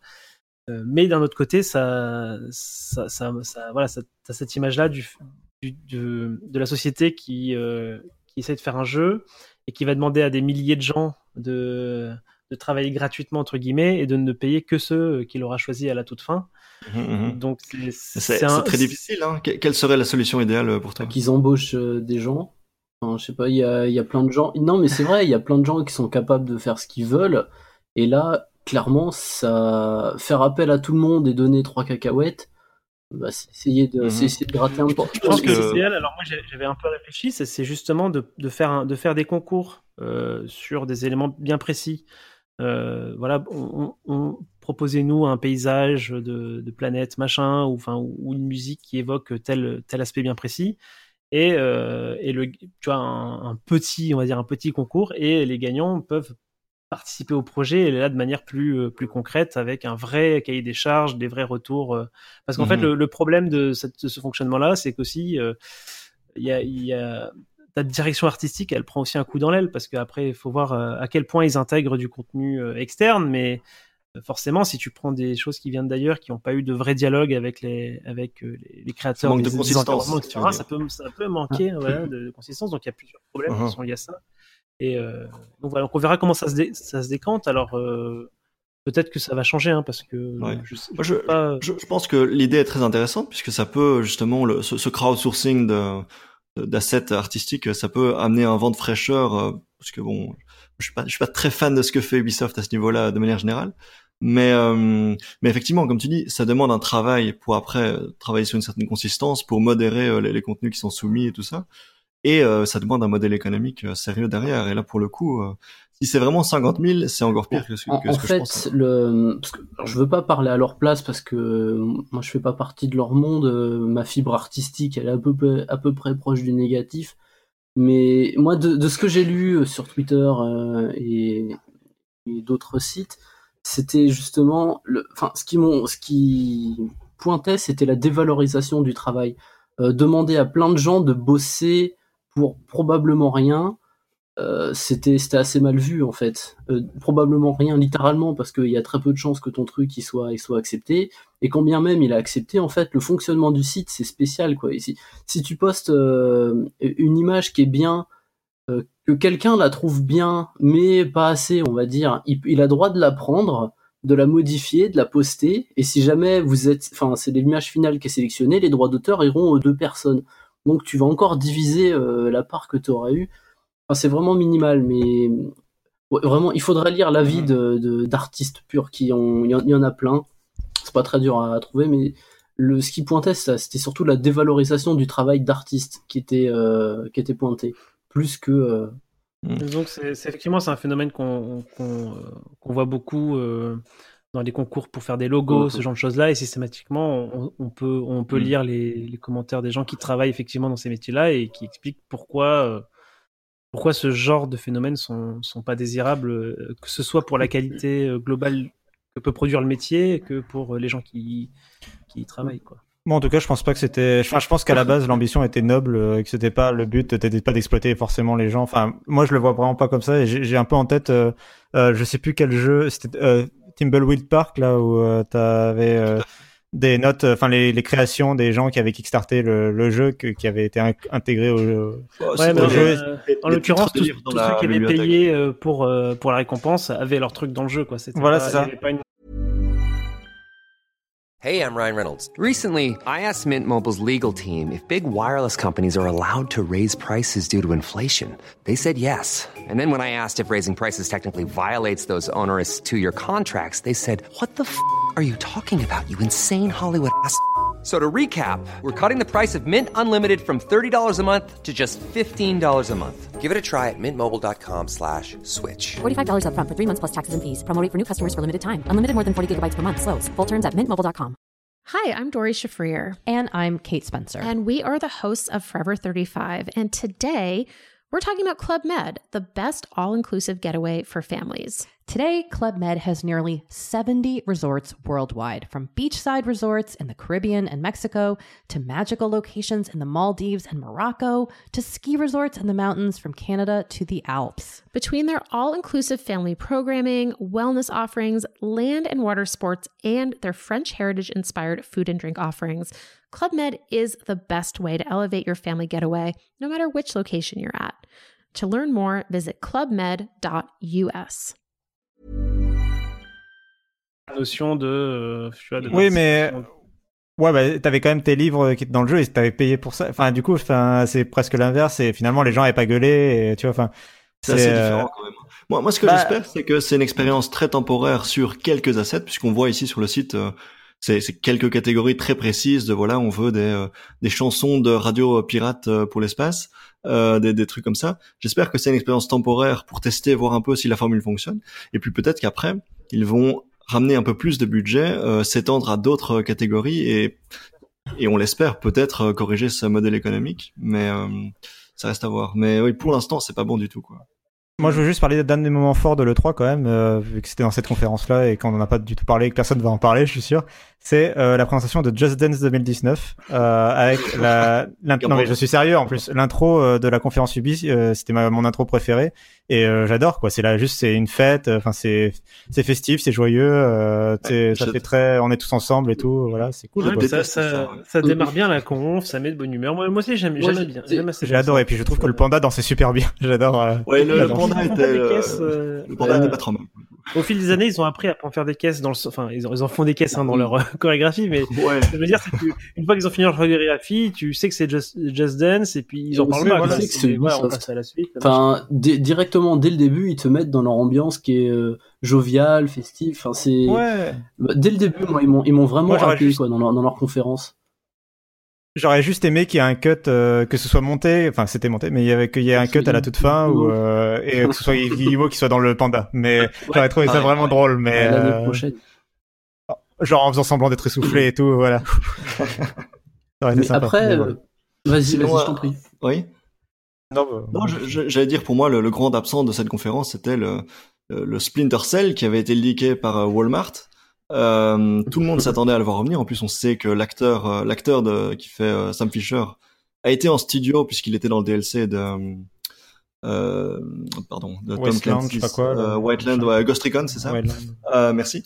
Euh, donc on, on sait qu'il est en préparation, on, est, on a plein d'éléments qui l'indiquent et on s'attendait à ce que ce soit le one more thing de, de cette conférence et finalement il y avait rien. Donc ça c'est c'est la, la grande déception pour moi. Moi, pour le pour ce qui est du reste de la conférence, parce qu'on a on est resté beaucoup sur BGE2, euh, globalement, je l'ai vraiment bien aimé aussi bien sur le fond que la forme. D'ailleurs, c'est allé vite. Il n'y a pas eu de mémoire, il n'y a pas eu de moment trop long ou pas trop trop long en tout cas. Et le contenu était bien. Par exemple, moi, Skull and Bones, euh, l'an dernier, je me souviens de la présentation et les, enfin, je me souviens. Ce que je me souviens de la présentation de l'an dernier, c'est c'était un jeu de bateau pirate qui, qui ressemblait un peu à comment il s'appelle ce jeu là, genre Wargames mais avec des bateaux là, je Euh, Warship. euh, Sea of Ouais, Thieves. World Warship. of Warship. World of Warship, c'est ça là. Et, et Ah ouais. j'ai l'impression que c'était ça. En, Ça ressemblait sur- juste au mode de Assassin's Creed en fait. Surtout, Ouais, mais enfin, ça, ça faisait que vraiment mode mode d'Assassin's d'Assassin's Creed et c'est Creed tout où quoi. on se bat avec des bateaux. Et alors, ça m'avait intéressé Ouais, voilà, et c'est zéro. tout quoi. Et là, la présentation de cette année, il y a un trailer, ils t'introduisent une histoire qui, en plus, se passe dans un monde qui est un peu, euh, un peu dark, ouais, carrément, quoi. Et c'est, ça m'a intéressé, euh, pour le coup, alors que l'an dernier, j'en avais rien à secouer. Et cette année, la Skull and Bones, euh, ben, ça m'a bien branché. Et le reste, le reste de la conf, il y a eu plein de trucs. Il y a eu du DLC, euh, même pour For Honor, ils ont annoncé un- une quatrième faction. Je sais pas, tu disais tout à l'heure, il y a eu beaucoup de deux. Enfin, c'était l'année dernière, mais avec des deux. pour le coup, je trouve que ça, ça a annoncé du contenu pertinent, plus que, par exemple, un Death Stranding où d'année en année, on a trois minutes de trailer de plus, quoi. Euh, voilà, voilà. c'est- Non, non, mais je suis, je suis assez, je suis assez d'accord. Oui, c'était, c'était quand même du contenu intéressant, mais ce que, mais c'est quand même assez notable le fait que euh, la- les deux confs euh, de la dernière de cette année se ressemblent. On a vraiment les mêmes jeux. Ouais. Donc Assassin's Creed Origins. clairement, hein, c'était le même programme. c'est la suite. était là, est toujours là. Enfin, c'est vraiment la suite et c'est, Ouais, ça mais- peut être intéressant. Ils On ont a des eu jeux- choses à peine- Par exemple, For de Honor, c'est un jeu euh, as a service, la comme ils disent, et ben là, ils t'ont présenté le Ouais, service. bien sûr. bien sûr. Euh, Assassin's Creed Odyssey, euh, sans les leaks. D'ailleurs, ils ont réussi à pas se faire leaker avant à peine quelques semaines, ce qui est déjà, ce qui est déjà un exploit. Euh, Division 2, on l'avait pas vu, c'était, euh, c'était de la révélation. Enfin, on, je crois que c'était, Oui, ça a été annoncé il y a que quelques mois, Ouais, ouais, c'est le, le gameplay qu'on a vu là, c'était c'était tout neuf. Bah, c'était un, un poil bullshit, mais c'était euh, c'était quand même tout neuf. Moi j'ai, du coup, il m'a intéressé. Alors que Division 1, euh, pff, il m'a jamais donné envie. Il y a juste 36 000 retours qui disent que c'est bien. Et ben là, cet extrait, euh, ça m'a, moi, ça m'a ça m'a bien intéressé. Bon, Très bien pour Ubisoft, je pense qu'on peut passer à la suite, qui était le PC Gaming Show, sauf si vous avez des choses à ajouter euh, sur Ubisoft, je pense qu'on a fait le Non, tour. enchaînons. C'est bon pour moi. Euh, alors cette année, euh, donc c'était aussi ça, c'est aussi une des conférences les plus craintes de le 3 chaque année. On a peur qu'elle soit longue. On a- Le talk, on a le peur talk show le plus craint de l'histoire. C'est un peu une épreuve difficile qu'on qu'on regarde quand même en direct, mais avec prudence avec euh, du café et, mais en fait cette année c'était bien. Voilà c'était bien. Euh, c'était pas très long. Alors j'ai pas noté le temps de la durée mais je crois que c'était une heure Non, non, ça non, ça commence. Je crois que c'était une heure et demie quand même. hein. Ouais, c'était au- entre une heure et demie et deux heures parce que j'ai, il y avait à peu près une heure de décalage avant Sony en fait. Bon, D'accord, mais en tout cas moi ça m'a ça m'a paru une heure, donc ça veut dire que c'était quand même euh, que c'était quand même plutôt bien rythmé. Euh, Il y avait pas mal de jeux présentés, alors peu- probablement pas pour la première fois, mais euh, des choses qui se rappellent à nous et des choses voilà qu'on n'avait peut-être pas notées avant avant cette conférence là. Ouais, puis qui était la première fois qu'il passait à l'E3, du coup ça les Euh, mettait en lumière. Pour ma part, moi, les jeux, les jeux que, qui m'ont un peu marqué, c'était donc Satisfactory, euh, un espèce de Mhm. Minecraft euh, mélangé à de la gestion de, de mécanique d'usine où tu peux euh, fabriquer des trucs, enfin faire des... enfin, je- des chaînes d'assemblage. C'est exactement ce que je cherchais. Il y avait ce, donc ce jeu-là. Il y avait, euh, je sais pas si ça- cette conférence, je, je commence, ma mémoire commence à me faire défaut, mais le, le jeu Sable euh, qui ressemble à un Si. truc Mo- Mo- Moebius euh, si. magnifique. C'était là. Euh, je sais pas si c'est bien joué, mais alors. euh, Je crois que c'était à la conf euh, Microsoft et il y Ah, avait, euh, ils en ont remis euh, une couche à la PC Gaming, au PC Ah, Gaming Show. J'en avais pas souvenir à Microsoft, mais peut-être. C'est ouais. dans le tunnel indé, euh, tu sais, qui passe en 3 secondes. Ah, donc euh, et puis c'est à peu près tout, mais globalement il y avait des choses euh, notables. Une chose notable, c'était la présence forte de Sega hein, qui présentait euh, l'arrivée des Yakuza Ah sur ouais. PC. Je pense que ça c'est une annonce importante. Euh, Bah, plus que Sega même, il y a eu euh, une grosse partie de leur catalogue, euh, Plus euh, que plus Yakuza, que ouais. Sega, plus que Yakuza, pardon. Il y a eu une bonne partie de leur catalogue qui était qui était balancé sur PC. Et du Oui, coup, a- moi, alors j'étais là, j'étais là, ouais, ouais, chez nous euh, notamment. Euh, et moi j'étais là, Fantasy Star Online, Fantasy Star Online, et non. Du coup, ça sera ma déception. Il n'y a pas eu Fantasy Star Online alors qu'il y a tout le reste du catalogue Sega, donc euh, je boude. Ouais. Mais euh, globalement, oui, là, comme tu disais, cette année, ils avaient déjà commencé l'an dernier à prendre ce schéma entre un présentateur sur scène, bah, toujours le même, hein, Sean, enfin Day 9, et, quelqu'un sur le balcon qui, je sais pas, ils alternent entre les deux. Et ils avaient déjà commencé ce format l'an dernier, ils l'ont perfectionné cette année, et comme, comme tout le monde l'a remarqué, c'était c'était beaucoup mieux. Même les, les jeux abordés, c'était sympa. T'as eu du tout point J'ai l'impression qu'il y avait une bonne sélection éditoriale aussi derrière Voilà, par rapport voilà, à les ça. années précédentes où des fois c'était vraiment n'importe quoi. Ouais, ouais, il y a pas eu trop de trucs euh, vraiment, vraiment à faire peur, quoi. Du de l'indé qui fait peur, on va dire. Mhm. Alors que l'indé c'est très bien, hein, mais euh, non, non, mais enfin, c'est vrai que tu, bah, typiquement, c'est Amigo de Mais donc, le- euh, Ouais, le niveau des, le niveau de production qu'on voit dans cette conférence, il est déjà forcément un peu plus modeste et on voit par exemple les, les fameux euh, Battle Royale qu'on attendait euh, par milliers. Bah, ici, on en voit quelques-uns et effectivement, on voit euh, peut-être un peu moins d'originalité, un peu moins de, de- voilà, c'est peut-être un peu moins intéressant que- comme jeu, mais ça fait une conférence euh, un peu plus modeste, qui se prend un peu moins au sérieux, qui est un peu plus bah, légère, moi, avec un, un, un animateur plutôt drôle, plutôt marrant. Donc moi, c'est très bah, agréable. moi, en fait, je, je disais ça à chaque fois pour, euh, même pour les conférences qui étaient nulles, c'est que ces jeux-là, pour la plupart, hein, même si cette année, euh, bah, tu, j'imagine que t'en parleras après de Hitman 2, par exemple, euh, étonné qu'il soit là. ou même Sega en fait. hein. Vra- Vraiment, je m'y attendais pas, mais du coup, euh, Sega qui arrive sur PC, si c'est pas au PC Gaming Show, c'est où? Mais non, surtout, sur tout le reste, ces jeux-là, ils auront pas de vision à l'E3 s'ils sont pas ici. Euh, parce qu'il y a eu un, événement en parallèle de l'E3, c'est le Mix, ou euh, alors j'ai oublié le nom, mais bon, c'est un, c'est un, petit, euh, comment s'appelle, une petite réunion où ils vont présenter justement euh, des jeux indés.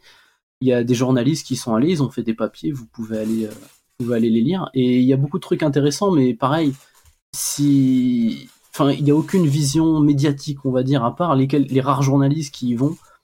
Euh, là, le PC Gaming Show met en lumière certains jeux et bah, comme alors le, le jeu de requin, la Maniteur, c'est voilà, c'est rigolo et ça s'il Ouais. est pas ici. Mais, euh, On, on vous, on vous encourage à aller voir la ouais, bande. ah oui, mais c'est un jeu où tu joues un requin qui mange des gens, c'est génial. voilà. Non, voilà pour ça. Moi rien que pour ça, le PC Gaming Show, je suis très content que ça existe, existe et très content que cette année ils aient enfin trouvé. euh, Ouais, j'espère qu'ils garderont cette tendance-là en fait pour les années suivantes.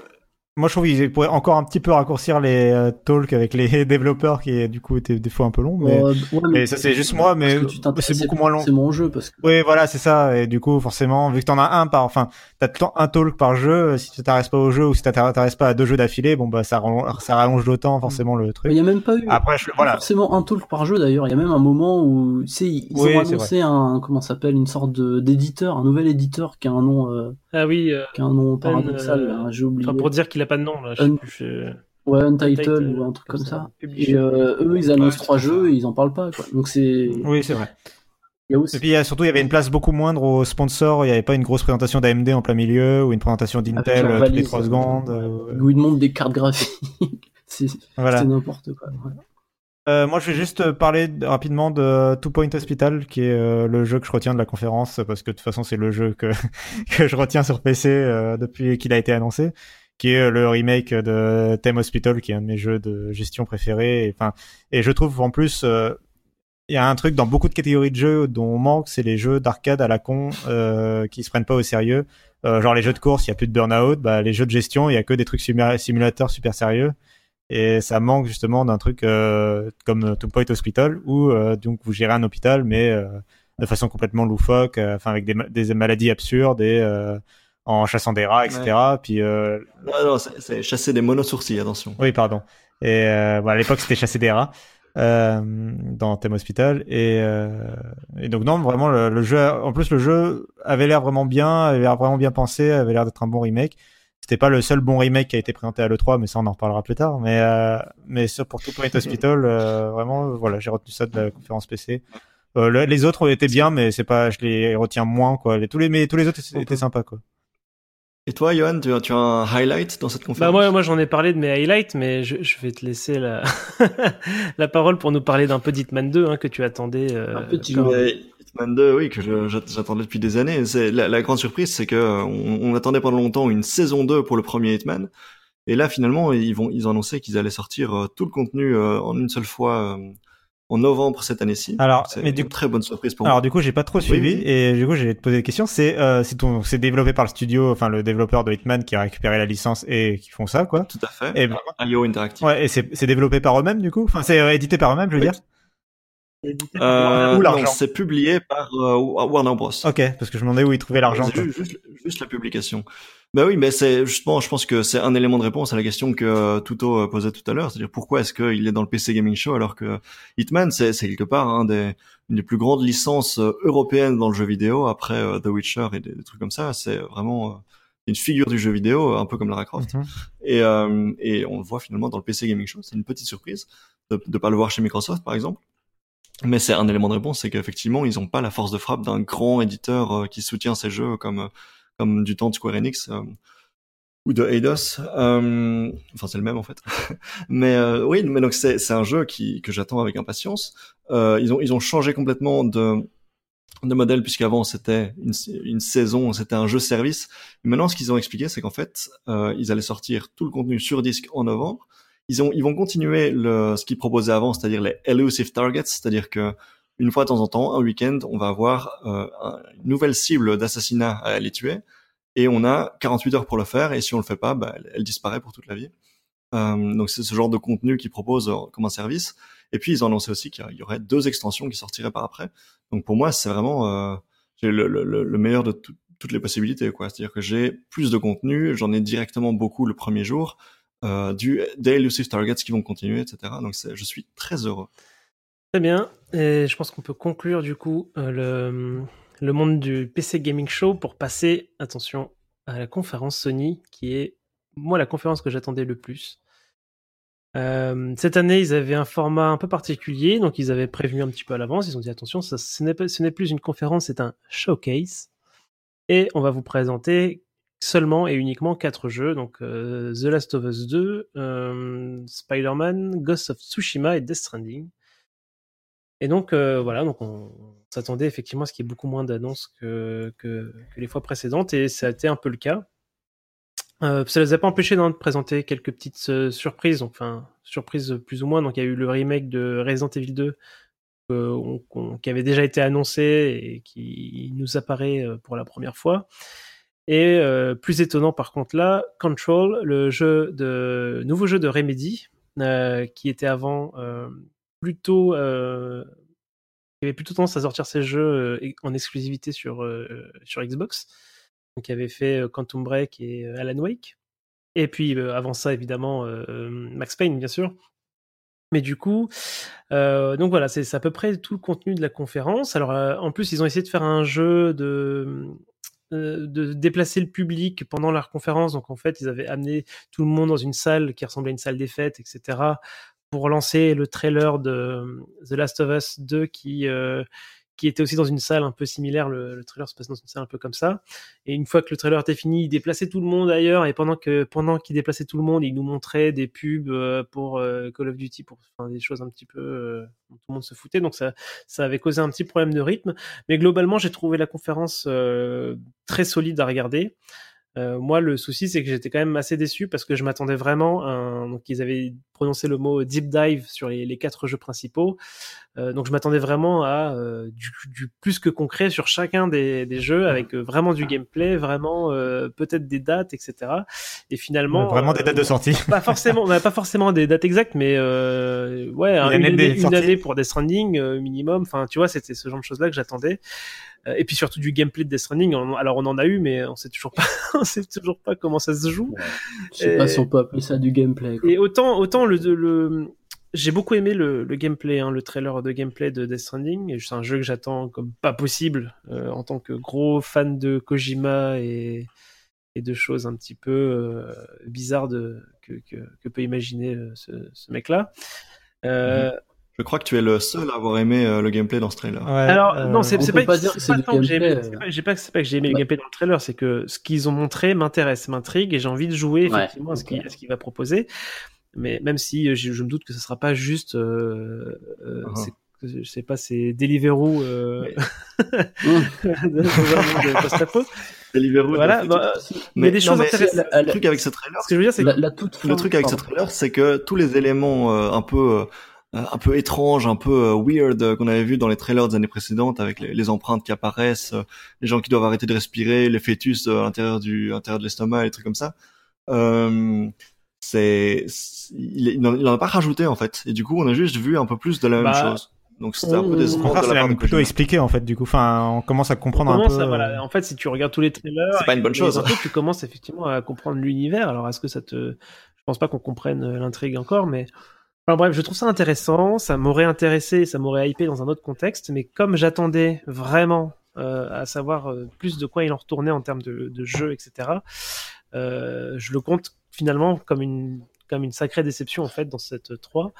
Euh, et c'est pareil, hein, et je, réitère un peu la même chose pour bah, Spider-Man, on en avait déjà quand même vu beaucoup, mais du coup Ghost of Tsushima, c'est voilà, je sais pas trop à quoi je m'attendais, mais c'est magnifique, euh, le décor et tout, mais les combats, enfin le, jeu, le gameplay avait l'air pas, pas passionnant, quoi. C'est un jeu que que j'aimerais bien regarder, mais pour l'instant, il jouait, j'étais pas pressé, quoi. Donc voilà, donc c'est un, peu cette, euh, ce fil global que j'ai sur cette conf, alors que pourtant, j'ai trouvé que c'était très très solide euh, au global. Quoi. Moi, je, moi, je vais en parler rapidement de la conférence Sony parce que c'est une de celles qui m'ont le plus déçu. Enfin, euh, disons que le problème de Sony, c'est, euh, je sais pas si j'ai vraiment été déçu. Je sais pas, j'en attendais pas forcément énormément de, depuis qu'ils ont annoncé de toute façon qu'ils allaient présenter que leurs quatre jeux, etc. Euh, mais du coup, alors sur le la, la conférence en elle-même, je pense qu'ils referont jamais ce qu'ils ont fait. Euh, je pense que ça a été euh, un échec. Enfin, euh, l'expérience était intéressante, mais elle a pas montré que c'est, elle a pas porté ses fruits.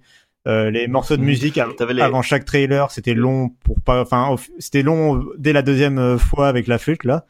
Et, euh, et l'intermission euh, au milieu, enfin le l'entracte au milieu avec du ce qui serait normalement le pré-show, mais en fait au milieu de, de la conférence, c'est ni à fait ni fait ni à faire quoi. Donc, euh, enfin, pour moi, la... les journalistes qui étaient, les journalistes qui étaient sur place euh, étaient dans la file et étaient sur, euh, étaient sur Twitter pour savoir ce qui se passait à l'intérieur de la, de la conférence. Ouais, et puis ils ont bien ragé. Euh, après sur les jeux en lui les jeux en, en eux-mêmes, euh, moi je trouve ça nul que Sony n'ait présenté aucune date de sortie. Enfin la seule date de sortie qu'on a sur leurs quatre jeux, c'est Spider-Man et euh, Spider-Man on l'avait déjà avant et heureusement qu'on a la date de sortie. Le jeu il sort dans trois mois quoi. Euh, mais euh... Resident Evil aussi. Bon c'est pas un de leurs. Oui jeux, mais c'est euh, pas oui mais tu vois c'est là je parle vraiment dans sur les quatre gros euh, jeux à eux. ouais. Euh, Resident Evil 2, oui, mais en même temps, Resident Evil 2, voilà, c'est la première fois qu'ils en reparlent depuis qu'il a été annoncé, et ils présentent direct la date de sortie. The Last of... Je suis ça- là où je suis le plus déçu, bah, là où je suis le plus déçu, c'est vraiment pour The Last of Us 2, où euh, pour moi la date de, enfin, ils auraient normalement ils auraient dû au moins présenter une année, ils auraient dû dire 2019 ou le- vu la, ça fait, euh, je crois que c'est en 2016, c'est en décembre 2016 qu'ils l'ont annoncé. Je- le développement a clairement bien avancé, c'est le, c'est le jeu de Naughty Dog depuis qu'ils ont fini leur DLC euh, Uncharted standalone machin. Euh, donc ils doivent au moins savoir dans quelle année, en quelle année ils le sortent. Eux, ils doivent le savoir. En fait, ils ont juste pas voulu le transmettre pour le garder pour le PlayStation Experience ou je sais pas quoi. Mais euh, du coup, enfin, ça fait que sur les quatre jeux, il y en a qu'un dont on a la date et les trois, on n'a pas la date. Et je termine en plus sur le fait que euh, j'ai en plus été déçu par les graphismes. Je sais que tout le monde est à fond sur les graphismes des jeux Sony. Euh, moi, The Last of Us 2, euh, je suis pas très fan parce que ça utilise le moteur d'Uncharted 4 et je trouve que ça donne une tronche bizarre aux gens. En fait, je déteste la, la façon dont sont rendus les visages dans ce, Ouais, tu- avec ce Tu moteur. être le seul au monde à, à trouver. Ouais, Ouais, bien tu, sûr. tu es le seul. au monde. Mais en fait, ils sont tous en train, ils sont tous en sueur en permanence. T'as l'impression qu'ils Ouais, leur mais faut, moi- ils sont moi, en, en d'hypoglycémie. Ils sont sérieux. Bah oui, t'es t'es pas en sueur en permanence. Non, pas vraiment. Non, Euh, je suis, moi, je sais pas, je suis pas en crise d'hypogly- d'hypoglycémie en permanence. Quoi. Ah, mais est-ce que, Euh, que tu es traqué par. Mais- quelqu'un qui tue les gens euh, par dizaines aussi Non, mais euh, bref. Non, mais je comprends euh, ce que tu veux dire sur le rendu, et après, euh, ça reste. Euh, voilà, moi je suis pas fan du rendu, mais c'est personnel. Et sur Ghost of Tsushima, c'est encore pire, c'est que tout le monde a été super impressionné. Je suis d'accord qu'il y a beaucoup de feuilles et compagnie qui volent, mais le jeu est flou, littéralement. Il y a, enfin, ils utilisent, je sais pas ce qu'ils utilisent, mais j'imagine que c'est pour économiser de la, du calcul sur leur euh, feuillage justement. Mais euh, tout, sauf la scène principale, est super, super, super flou, quoi. Euh, ça donne un aspect vraiment brouillon euh, à l'ensemble, je trouve. Et euh, et après, en plus, sur le gameplay, c'est vraiment. Enfin, moi, je, suis en train de jouer à The Witcher 3 en ce moment, et c'est Witcher 3, quoi. Il y a pas. Enfin, il a rien de plus, quoi. C'est puis c'est Assassin's Creed si tu veux. C'est-à-dire, euh, t'as un groupe de 5 ennemis en face de toi, et ils viennent te voir un par un. Et euh, tu pars, tu pars, tu attaques, tu pars, tu pars, tu attaques, et puis voilà, les cinq ils sont morts et t'es content. Ça fait des avec des jolies scènes d'assassinat euh, bien bien précalculées, et puis c'est tout. Euh, Moi, Tsushima aussi, Et pareil. puis voilà, j'ai fini. Pareil, non mais- j'ai fini euh, sur le reste. il, il m'avait déçu là-dessus, Tsushima. Euh, tu trouves le, le trailer, bah, même si bon, tu peux le trouver flou, euh, ok. C'est vrai que je l'ai pas trop regardé en détail, hein. je l'ai pas regardé beaucoup de fois, mais globalement, les environnements, euh, tu parlais des feuilles, euh, la boue par terre avec les traces de pas, c'est c'est très joli. T'as une sorte d'ambiance Japon, euh, c'est quoi, c'est euh, année 1500, je crois.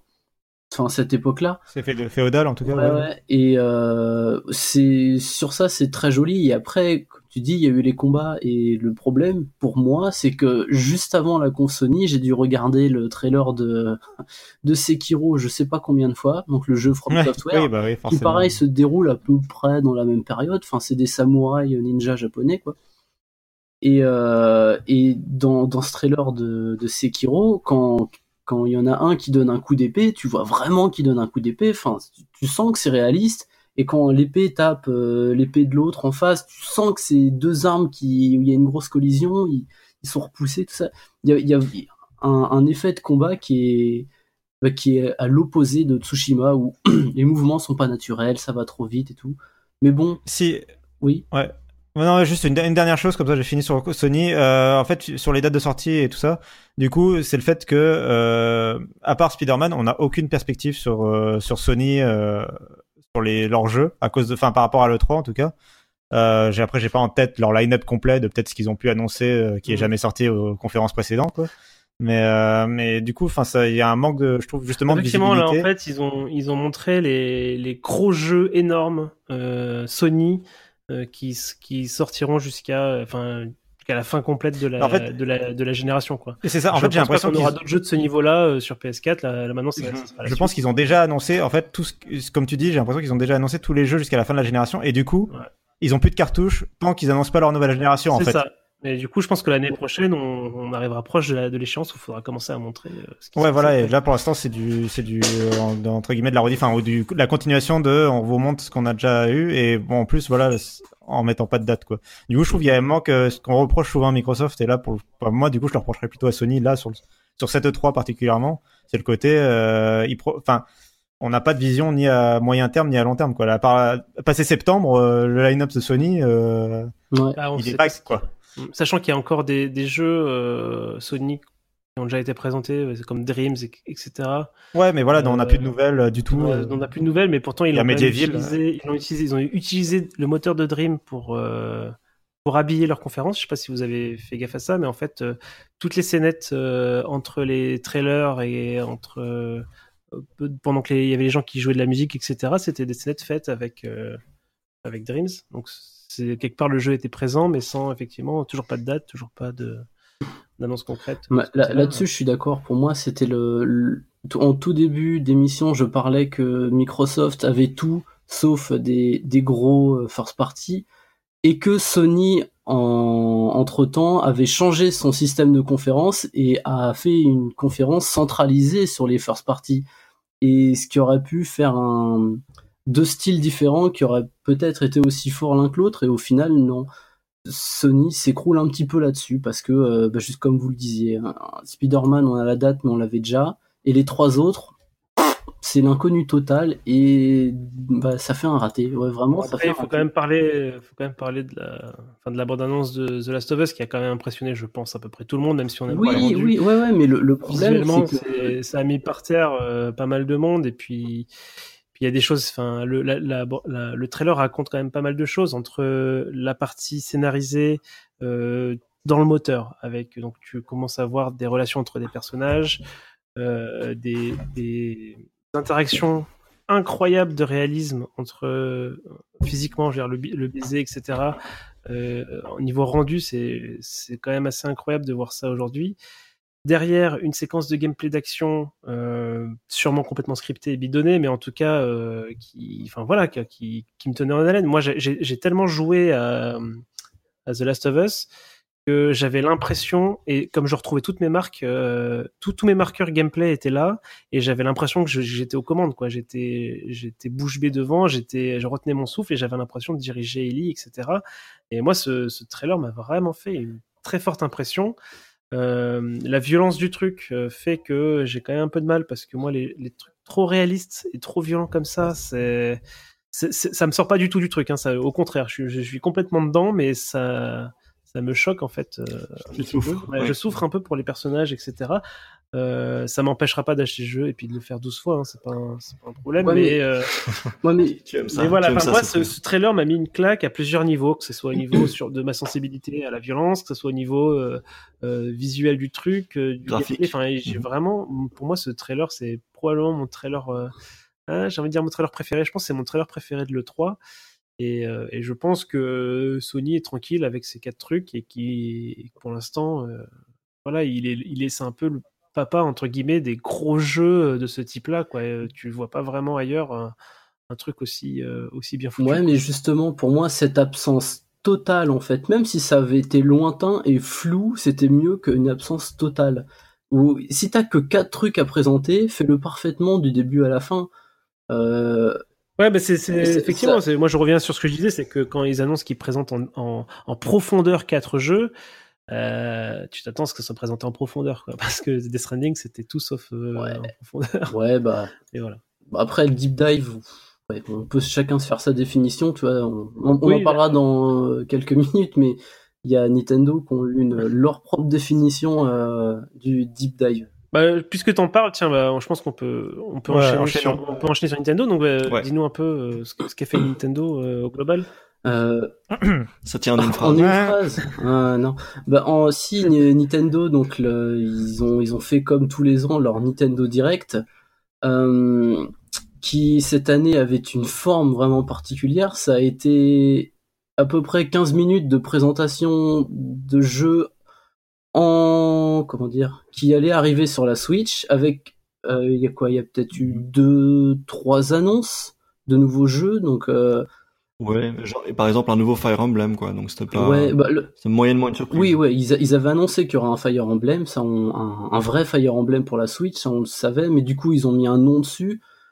Euh, donc euh, c'est Fire Emblem euh, Three Houses, un truc comme ça. Oui, c'est ça, euh, trois maisons en français. Non, Est-ce j'ai- qu'il y aura trois cartouches de jeu à Eh acheter? ouais, c'est c'est la grosse question. Non, après, il y a eu Super Mario Party et Daemon Ex Machina, donc un jeu de, un jeu de mecha.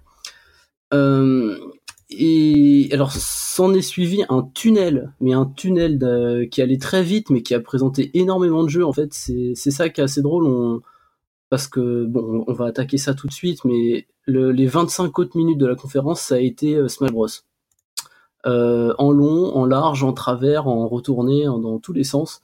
On en a appris, on a appris tout ce qu'on ce qu'on voulait pas sur Smash Bros. Bon, enfin, c'est intéressant, mais peut-être pas, sûrement Mhm. pas en tout cas euh, dans un Nintendo Direct de l'E3. C'est vrai que peu de gens étaient intéressés par ça. Il y en avait euh, certains, mais c'était un public qui aurait pu aller le chercher ailleurs que euh, dans, dans dans la conférence de l'E3. Donc ça, oui, c'est le gros point noir et c'est ce que les gens retiennent. Euh, oui, bah du coup, Bah, surtout parce que c'est la fin en plus. ouais, non, mais non, mais c'est ce que les gens. retiens parce que c'est la fin. C'est ça, tu, bah, c'est plus que la fin, c'est la, to- la, la quasi-totalité du truc, donc c'était pas, euh, non, c'était un, une mauvaise, euh, un mauvais plan de leur part, mais moi j'aimerais revenir quand même sur l'autre partie de cette conférence, qui finalement j'ai trouvé ça, euh, j'ai trouvé ça plutôt bien pour, euh, mais pour plusieurs arguments. C'est que déjà, comme j'ai dit, il y a eu à peu près une trentaine de jeux balancés en, euh, en un quart d'heure et beaucoup sont datés. On en parlait juste avant avec Sony qui, en, qui a donné une date sur quatre jeux. Là, il y en a, il y en a beaucoup et il y en a même trois parmi tous ces jeux qui sont sortis immédiatement. Non, il y en a un, c'est un DLC, c'est le DLC de Splatoon qu'on attendait pour cet été et ils ont dit bah non, c'est dispo maintenant. Il y a eu Fortnite. Euh, on le présente à personne, Fortnite, donc c'est c'est quand même une grosse, une grosse annonce, l'arrivée immédiate de Fortnite sur Switch. Même si ça ça a avait- bien mis Sony dans la merde pour le reste de l'E3. Ouais, on en- on en reparlera, et on on, en a eu aussi euh, Hollow Knight. Et alors Hollow Knight, c'est pour beaucoup un GOTY de euh, de l'an dernier. Et, et moi, alors, par exemple, je sais que j'ai vu sur mes flux Twitter et même euh, un peu autour de moi, beaucoup de gens m'en parlaient et ils l'ont téléchargé, ils l'ont réacheté Ouais, ou réacheté sur euh, sur Switch. Donc il y a eu il y a eu un gros effet immédiat. T'en as eu t'as eu des annonces euh, de divers types de jeux. T'as eu le, des, des, très, des trucs très très indés, enfin très pixelisés. On dirait que c'est du low budget ou, ou des, des jeux développés par peu de personnes. Euh, et t'as eu aussi Wolfenstein 2 dans le tas. T'as eu du, du over, Dragon Ball, Fight, Ouais. Dragon Ball Fighter Z. Fighter Z, ouais, c'est, il y a eu un peu de tout, et je, je trouve qu'on, pa- on a passé trop de temps sur ce- cette mauvaise, euh, cette mauvaise forme de, du direct à critiquer ce deep dive, ce deep deep deep dive sur Smash Bros.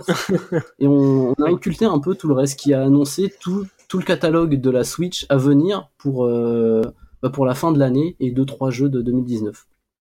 Je suis, je suis un Bah, peu comme toi, je, je trouve aussi que c'était globalement une, un bon Nintendo Direct, en tout cas si tu prends que, euh, si tu prends que la partie Bah, intéressante, si- si, peux rajouter un, euh, l'énumération de... un dernier petit truc, il, il faut aussi prendre en compte.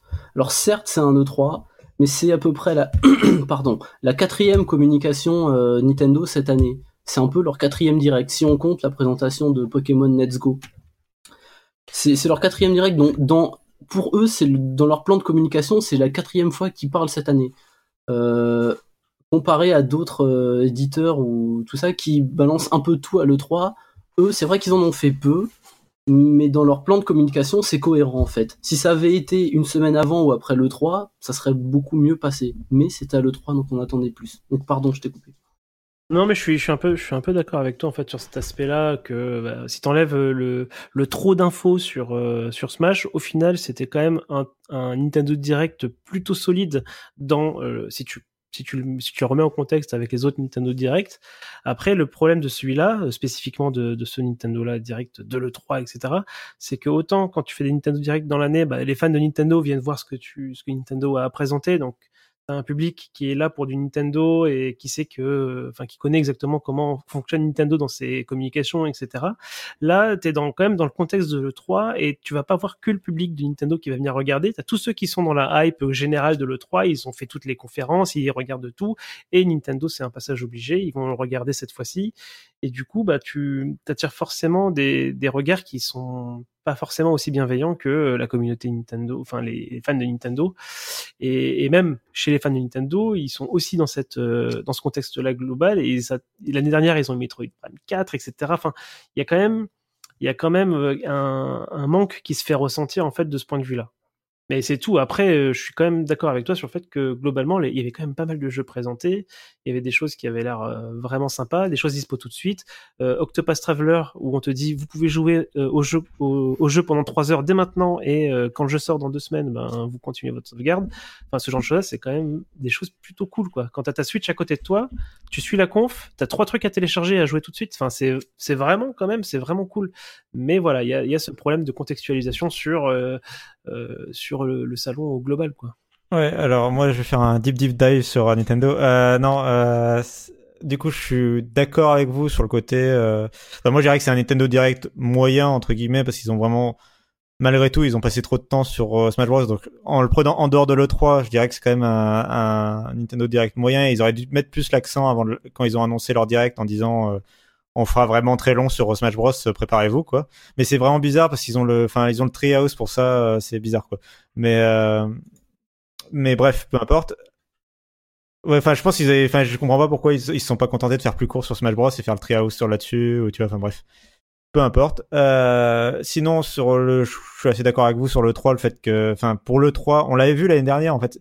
C'est pas comme si chaque année, enfin, chaque année, ils font des, des directs à l'E3 qui sont plus ou moins euh, en accord avec ce que les gens attendent de l'E3.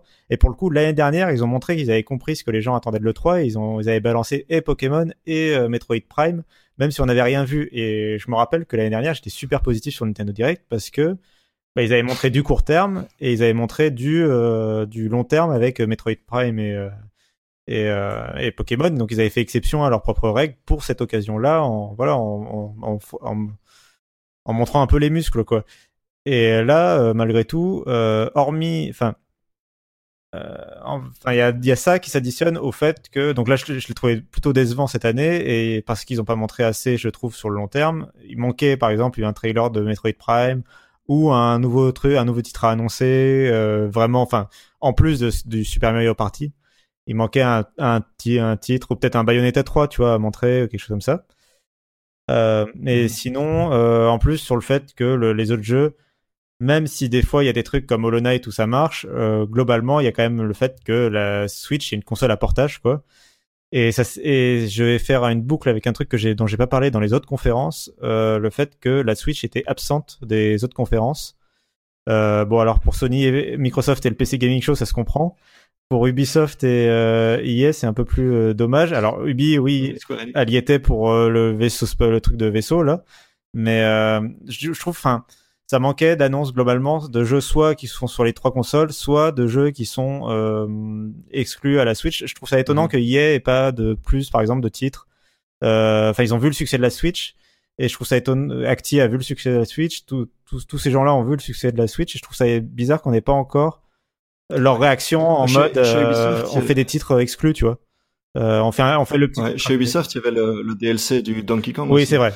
Mais euh, ouais, mais ça c'est la, la fameuse euh, malédiction de, de Nintendo, c'est qu'ils ils vendent euh, le- leurs jeux first party euh, par milli, par millions, et les, les third ont toujours beaucoup de mal chez Nintendo, et je pense que les, les, les third party ont retenu la leçon et, et ont peur de. Bah. Bethesda, Du coup, enfin, voilà. Be- Bethesda, ils ont sorti Doom. euh, apparemment, ça a dû leur plaire parce Oui, qu'ils mais- ressortent Wolfenstein 2. Euh, ils ont ils Mhm. sorti Skyrim aussi. Enfin, apparemment, Bethesda eux, ils kiffent bien, donc euh, pourquoi pas. Ouais, mais il n'y a, après- pas de, ti- ouais, mais y a pas de titre tu- développé pour, par contre. Tu vois ce que je veux dire? Ouais, ouais, ouais. Non, mais C'est que les partages. de. C'est ce j'aimerais bien voir Bethesda dire, bah, par exemple, tu vois, il- au lieu de faire sortir un, un, un Elder Scroll tout pourri là sur mobile, euh, sortir un, Ah non, un, il arrive sur un Switch. mini Elder il arrive Scroll, sur euh, Switch d'ailleurs, le- l'Elder Scroll tout pourri le- sur mobile. le Blade. Oh putain, Mais non oui. mais Bref, j'ai hâte de jouer à la version Switch avec une seule main du coup. Ça va être génial. Euh, mais Ouais, euh, non, je, vois- je vois ce que non, tu veux voilà. dire. Il y a, il y a- pour l'instant, il n'y a pas de gros jeux encore prévus sur Switch, ou alors. en fait, l'équivalent, Après, Ceci dit, la Switch, au lapin crétin, tu vois. elle a encore un an Mais-. Donc euh, Ubisoft, on sait que eux, ils sont toujours engagés avec les nouvelles consoles, notamment Nintendo. Euh, donc ils avaient pu commencer et en plus avec Nintendo à faire leur lapin crétin euh, Mario. Ouais. Euh, EA et tu disais Activision. Je, je- Enfin, les tiers, quoi, d'une manière générale, tu vois. euh, Ouais, non, mais tu, enfin, tu citais ces, ces deux gros-là parce qu'ils sont, enfin, c'est peut-être les deux plus gros, euh, les deux plus gros éditeurs tiers qui existent. Euh, ils, ils- comment s'appelle? Peut-être qu'ils analysent encore, ils sont peut-être pas sûrs après la première année, ou alors peut-être que maintenant ils disent, ok, ça vaut le coup, on va commencer à faire quelque chose. Mais s'ils s'y attendaient pas avant, ils avaient peut-être pas commencé. euh, Alors que Square Enix, Ouais, voilà. euh, Octopus Traveler, euh, il y en a quand même. Parce que Octopus Traveler, c'est une exclue pour le coup.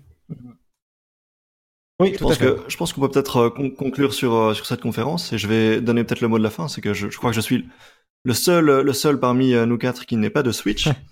D'ailleurs, d'ailleurs, pour, pour tout vous dire, je n'ai toujours pas vu une Switch dans la vraie vie. Euh, et je n'ai, Ouais, ça commence à devenir difficile là quand même. non, je te, je te promets. Et j'étais dans un magasin de jeux vidéo il y a une semaine, et toujours pas vu de Switch.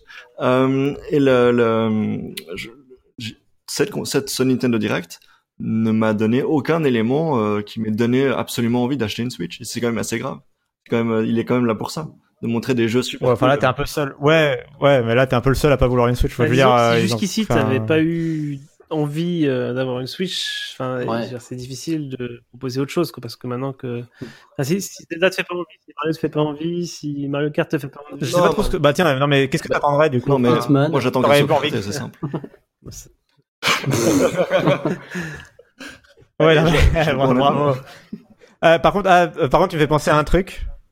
Non, mais tu me fais penser à un truc plus concret, c'est le fait qu'ils aient parlé, euh, et j'en parlais tout à l'heure pour Microsoft, ils ont pas parlé de service ni rien. Euh, ils ont pas parlé de mise à jour de l'OS de la Switch, ils ont pas parlé, tu vois, enfin, euh, je sais que c'est des trucs stupides, Non, euh, qui sont pas forcément très importants pour tout le monde. Mais moi, ils m'ont pas parlé du mode online, ils m'ont pas parlé. Oui, voilà. Mais ça, tu as tout à fait raison. C'est qu'ils ont un, un gros mode online à annoncer qui va être payant, un gros changement euh, pour Nintendo, un truc très, euh, vraiment une grosse révolution, et ils en parlent pas du tout. Ouais, mais c'est très Je curieux. te, je te mets un petit, bé- un petit bémol là-dessus, et après, il est aussi. Enfin, ils- comme j'ai dit tout à l'heure, c'est leur quatrième communication de l'année, il y en aura d'autres. Et ils mettent pas tout à l'E3, donc il faut pas s'attendre à tout voir. Après, c'est peut-être une erreur dans l'absolu. Hein. Je, je dis pas que.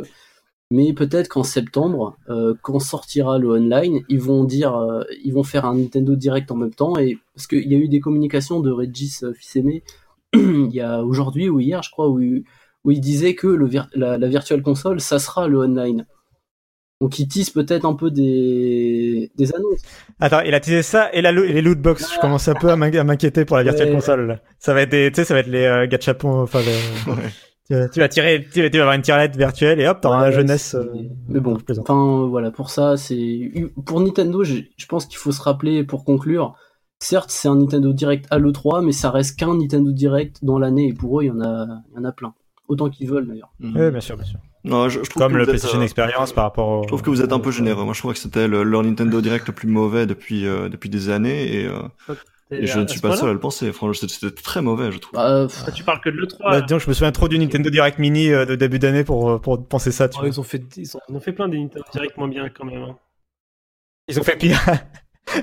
cette cette, cette bah, discussion. bon, je pense, qu'on va, on va pas aller on plus va, loin. quoi. on va s'arrêter là. On peut, on peut, on peut et conclure. avant de, avant de terminer, euh, j'aimerais faire un petit tour de table pour savoir un petit peu, bah, euh, au global, euh, qu'est-ce quel est le, je sais pas, les, les trois jeux que vous retenez euh, et, euh, et, là, là où les deux grosses déceptions euh, de, de le 3. On peut commencer par Cassim. Ouais, euh, bah rapidement, j'ai mentionné quelques trucs à retenir. Enfin, il y avait un truc que je voulais retenir sur le 3 en général, Oh, c'était les musiques de trailers parce que je savais pas où le caser. Euh, le fait que cette année particulièrement, j'ai trouvé que tous les trailers avaient des bonnes musiques euh, vraiment euh, qui correspondaient bien euh, euh, à l'ambiance du jeu, qui contribuaient vraiment à se mettre euh, bien. Enfin voilà, j'ai noté donc bah du coup il y avait le l'intro du beat, t'avais la musique de Forza Horizon euh, que j'ai bien aimé, t'avais le euh, West Virginia de, pour Fallout. Enfin voilà, des petits des thèmes à chaque fois que je trouvais bien trouvés pour euh, pour les jeux. Et euh, je trouvais qu'ils avaient fait un effort particulier là-dessus. Il y avait aussi un thème avec euh, je sais plus quelle musique. Euh, ouais, ils avaient fait un effort là-dessus. Et du coup, sur les jeux que j'ai retenus, bah, Cyberpunk en particulier, parce qu'on en a à peine ab- abordé. après la démonstration de Microsoft, les journalistes ont pu euh, le voir en behind closed door. Alors a priori, c'est pas eux qui ont joué, mais ils ont vu quelqu'un y jouer. Enfin, il y avait un démonstrateur qui y jouait et ils ont pu poser des questions et avoir les réponses. Et euh, et vraiment, enfin tout le monde, euh, enfin ça a mis une claque à tous les journalistes. Il y en a pas, j'ai pas, je crois pas être tombé encore sur un euh, sur une euh, un journaliste qui aurait été déçu par cette présentation. Ils ont tous hâte. Ils disent Mhm. tous que ce serait probablement pour la next gen vu ce qu'ils ont vu. Et euh, voilà, ça a l'air très intéressant, notamment le fait que ce sera en vue FPS. Moi, c'est ce qui m'a hypé sur le jeu à la base. J'étais un peu, mais euh, voilà, pourquoi pas. Je, je m'attendais à un Witcher avec une skin euh, futuriste, quoi.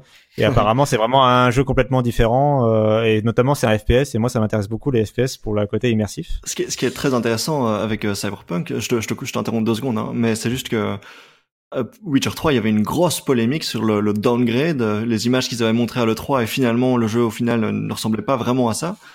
Euh, clairement, je crois que euh, c'est des projets qui a très peur de refaire ça, et du coup, ils sont à fond en behind closed doors, et ils montrent une démo aujourd'hui en secret, qui est bien plus avancée que celle qu'ils avaient montrée en public pour The Witcher. Ouais, on verra. Et pour Ouais. d'ailleurs pour le juste, toi, tu parles de downgrade graphique, ils ont annoncé la, la, la configuration des PC sur laquelle a tourné la comment La démo La démo. Oui, oui. Ah ouais alors c'était un truc de ma boule, hein, des 1080 Ti, des, enfin voilà.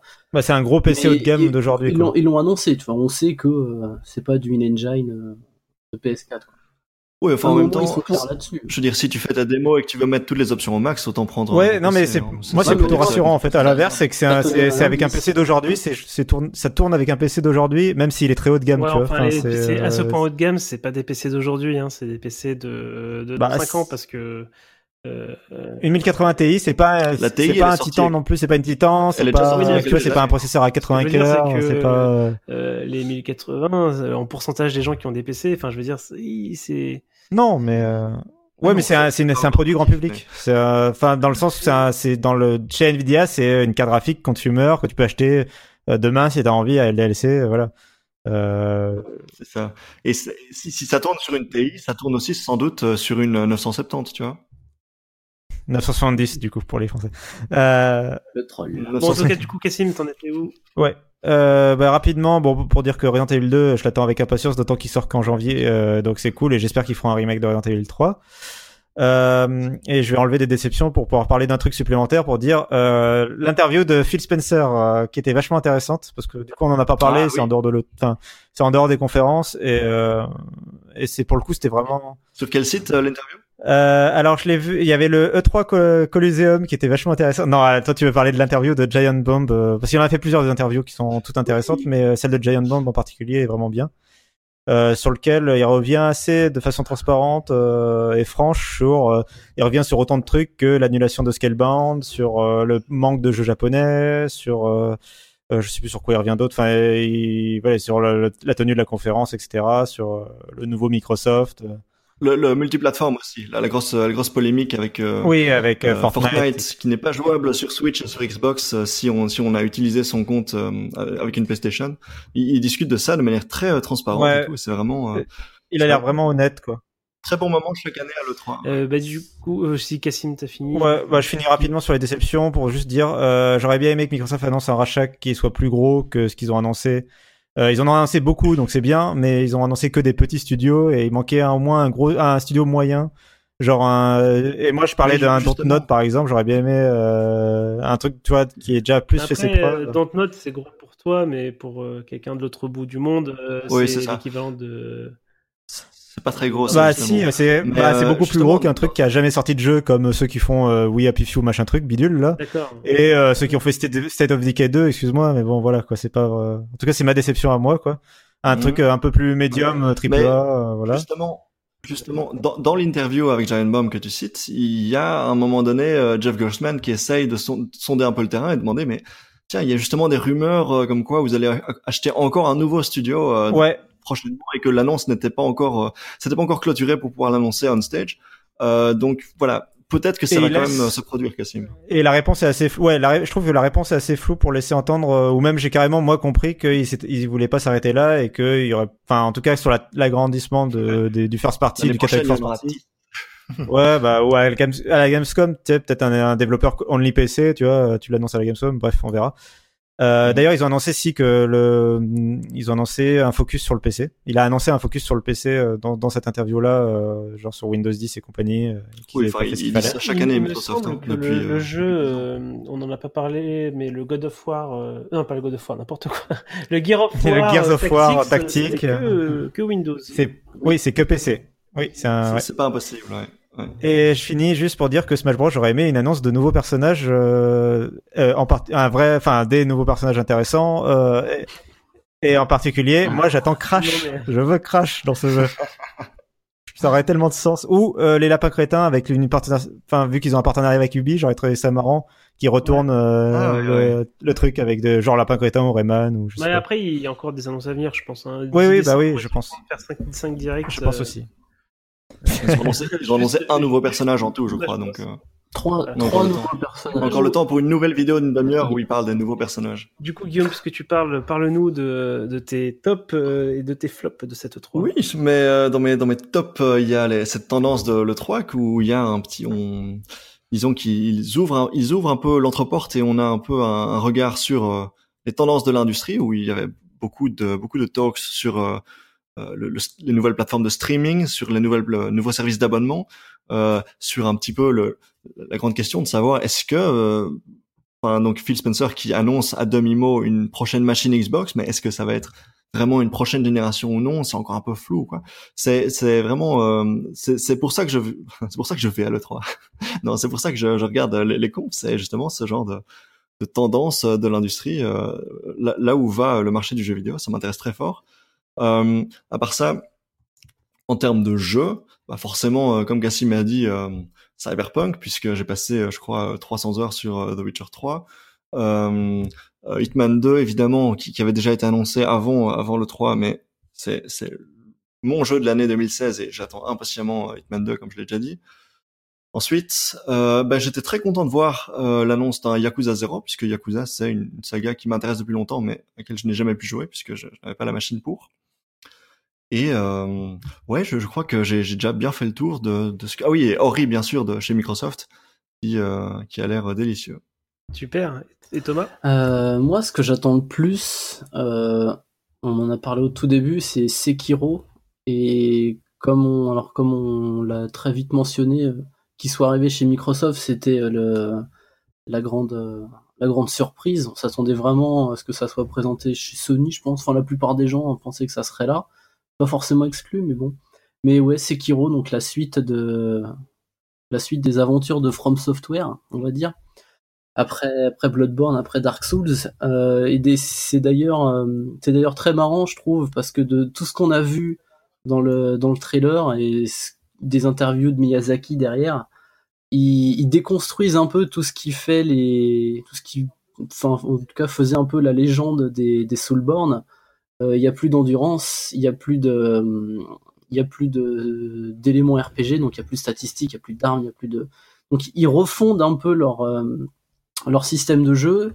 Et moi ça m'intéresse encore plus euh, je pense. Là où toutes les on, a vu The Surge 2 qui a été présenté aussi pendant le 3 et lui pareil il reste encore dans la dans la copie du bah, du schéma d'avant en fait des, des Soulborn donc voilà Sekiro euh, très curieux. Je peut-être celui que j'attends le plus.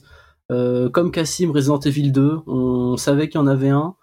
Maintenant on a vu à quoi ça ressemblait. C'est du c'est du comment gameplay à la Resident Evil 4 donc euh, caméra à l'épaule tout ça. Et et des trailers qu'ils ont passé non des pas enfin si le trailer en premier et après on a eu des vidéos de gameplay qui durent 15-20 minutes. Euh, l'ambiance a l'air vraiment folle. Moi enfin je- j'avais peur en regardant en vidéo donc euh, j'ai l'impression que je vais acheter ce jeu pour dire merci mais que je vais pas y jouer et que je, je vais y jouer sur YouTube comme on dit quoi. et euh, Ah ouais? Ouais, ouais, ouais. Non, mais moi, alors, enfin, je vais pas raconter ma vie, mais euh, Resident Evil 2, c'est le jeu auquel je peux pas jouer par excellence. quoi. J'ai trop peur. Je veux, tu me mets la manette de PlayStation dans la main, euh, je pars. euh, je- bref, voilà. Euh, et en dernier, ouais, dernière attente, Fallout 76, parce que depuis que je joue à Fallout 3, j'ai toujours rêvé ça avec un, un de mes potes, avec qui on, encore une fois, je raconte ma vie. hein, j'ai dit que j'allais pas le faire, mais on, non, Mais non, on joue, on joue en coop ensemble depuis des lustres, depuis qu'on est en primaire, et euh, on joue à tout en coop. Dès qu'il y a un jeu en coop, on joue. Et quand on joue à Fallout 3, donc pas en coop du coup, hein, c'est un jeu solo, on se dit putain, mais il nous le faut à deux quoi. Ça serait trop trop bien. Et, et- Mais t'as pas un peu peur du côté, euh, il y a aucun NPC dans le jeu à part, euh, enfin, il y, a- il y a que des vrais joueurs, il y a aucun NPC. mais, bah alors déjà, il- les quêtes, ça sera aussi, il y aura toujours des robots, il y en aura un petit peu comme ça. Et puis même, Ouais. Ouais, mais ce qu'on ce qu'on aime bien nous dans Fallout, c'est euh, sortir et survivre. Tu vois, aller aller ramasser des trucs dans des ruines et tout ça. Et après, les NPC, ça fait quoi? Ça donne des quêtes, euh, ça fait des histoires, et on sait très bien que Bethesda, bah, ils savent pas en faire. Enfin, on on peut pas. se- Tu rigoles on- ou quoi bah, Ah oui, mais Bah ça- non, mais- Oui, non, t'as raison, je me confonds avec euh, Obsidian. Ouais, ouais, oui, oui, ben voilà, c'est pas New Vegas. C'est, euh, on, on se plaint toujours que Bethesda, ils écrivent très mal leur jeu. Là, ils disent, il y a, certes, il y a une histoire, mais elle sera pas beaucoup écrite vu qu'il n'y a pas de PNJ. Donc, euh, moi, pour moi, c'est que du bon Fallout 76. C'est, c'est vraiment tout ce que j'attendais, quoi. Et après, en déception, bah, c'est un peu difficile parce que moi, j'ai, j'adore toujours le 3. Pendant une semaine, on parle que de jeux vidéo, on se prend une tonne de trailers, une tonne de news, une tonne d'annonces. Euh, à la limite, si mes déceptions, ça va être les, choses qui n'ont pas été parfaites, quoi. Donc, euh, par exemple, euh, Sony, euh, Sony, comme je disais, ben, il y a quelques minutes, Sony qui, qui pour moi pouvait faire le, contrepoids de Microsoft, qui les a copiés sur leur, format de conférence. Ils auraient pu faire quelque chose aussi fort et totalement différent, et ce manque de vision avec leur manque de date, pour moi, par exemple, ça me, ça me gâche un peu la fête. Mais euh, globalement, j'ai peu de déceptions. Il y a eu plein d'absences cette année. Bah, c'est pas grave, ils reviendront plus tard et peut-être à l'an prochain, quoi. Voilà. Ok, puis moi de mon côté, je, vais, je vais aussi parler de Sekiro parce que vraiment, c'est le jeu qui me manque tout de suite là. C'est le jeu que j'ai envie vraiment de jouer maintenant, etc. Et, et bon, tu en as déjà assez bien parlé. Euh, L'autre jeu, euh, alors en fait, moi j'ai retenu vraiment les jeux dont j'ai vu du gameplay, hein, enfin du gameplay de jeu, de, du vrai jeu vidéo, quoi. Donc euh, il y a Control euh, où on a vu pas mal de séquences. euh, donc c'est le nouveau jeu de, de, de Quantum Break, j'allais dire, non, de Remedy qui a l'air assez dingue, que ce soit visuel et puis avec tout un système de, de, de manipulation physique et tout ça. Enfin, ça, ça a l'air assez fou et j'ai hâte de, de me promener dans cet univers-là. Et puis, j'ai retenu aussi évidemment The Last of Us, hein, j'en ai déjà assez parlé.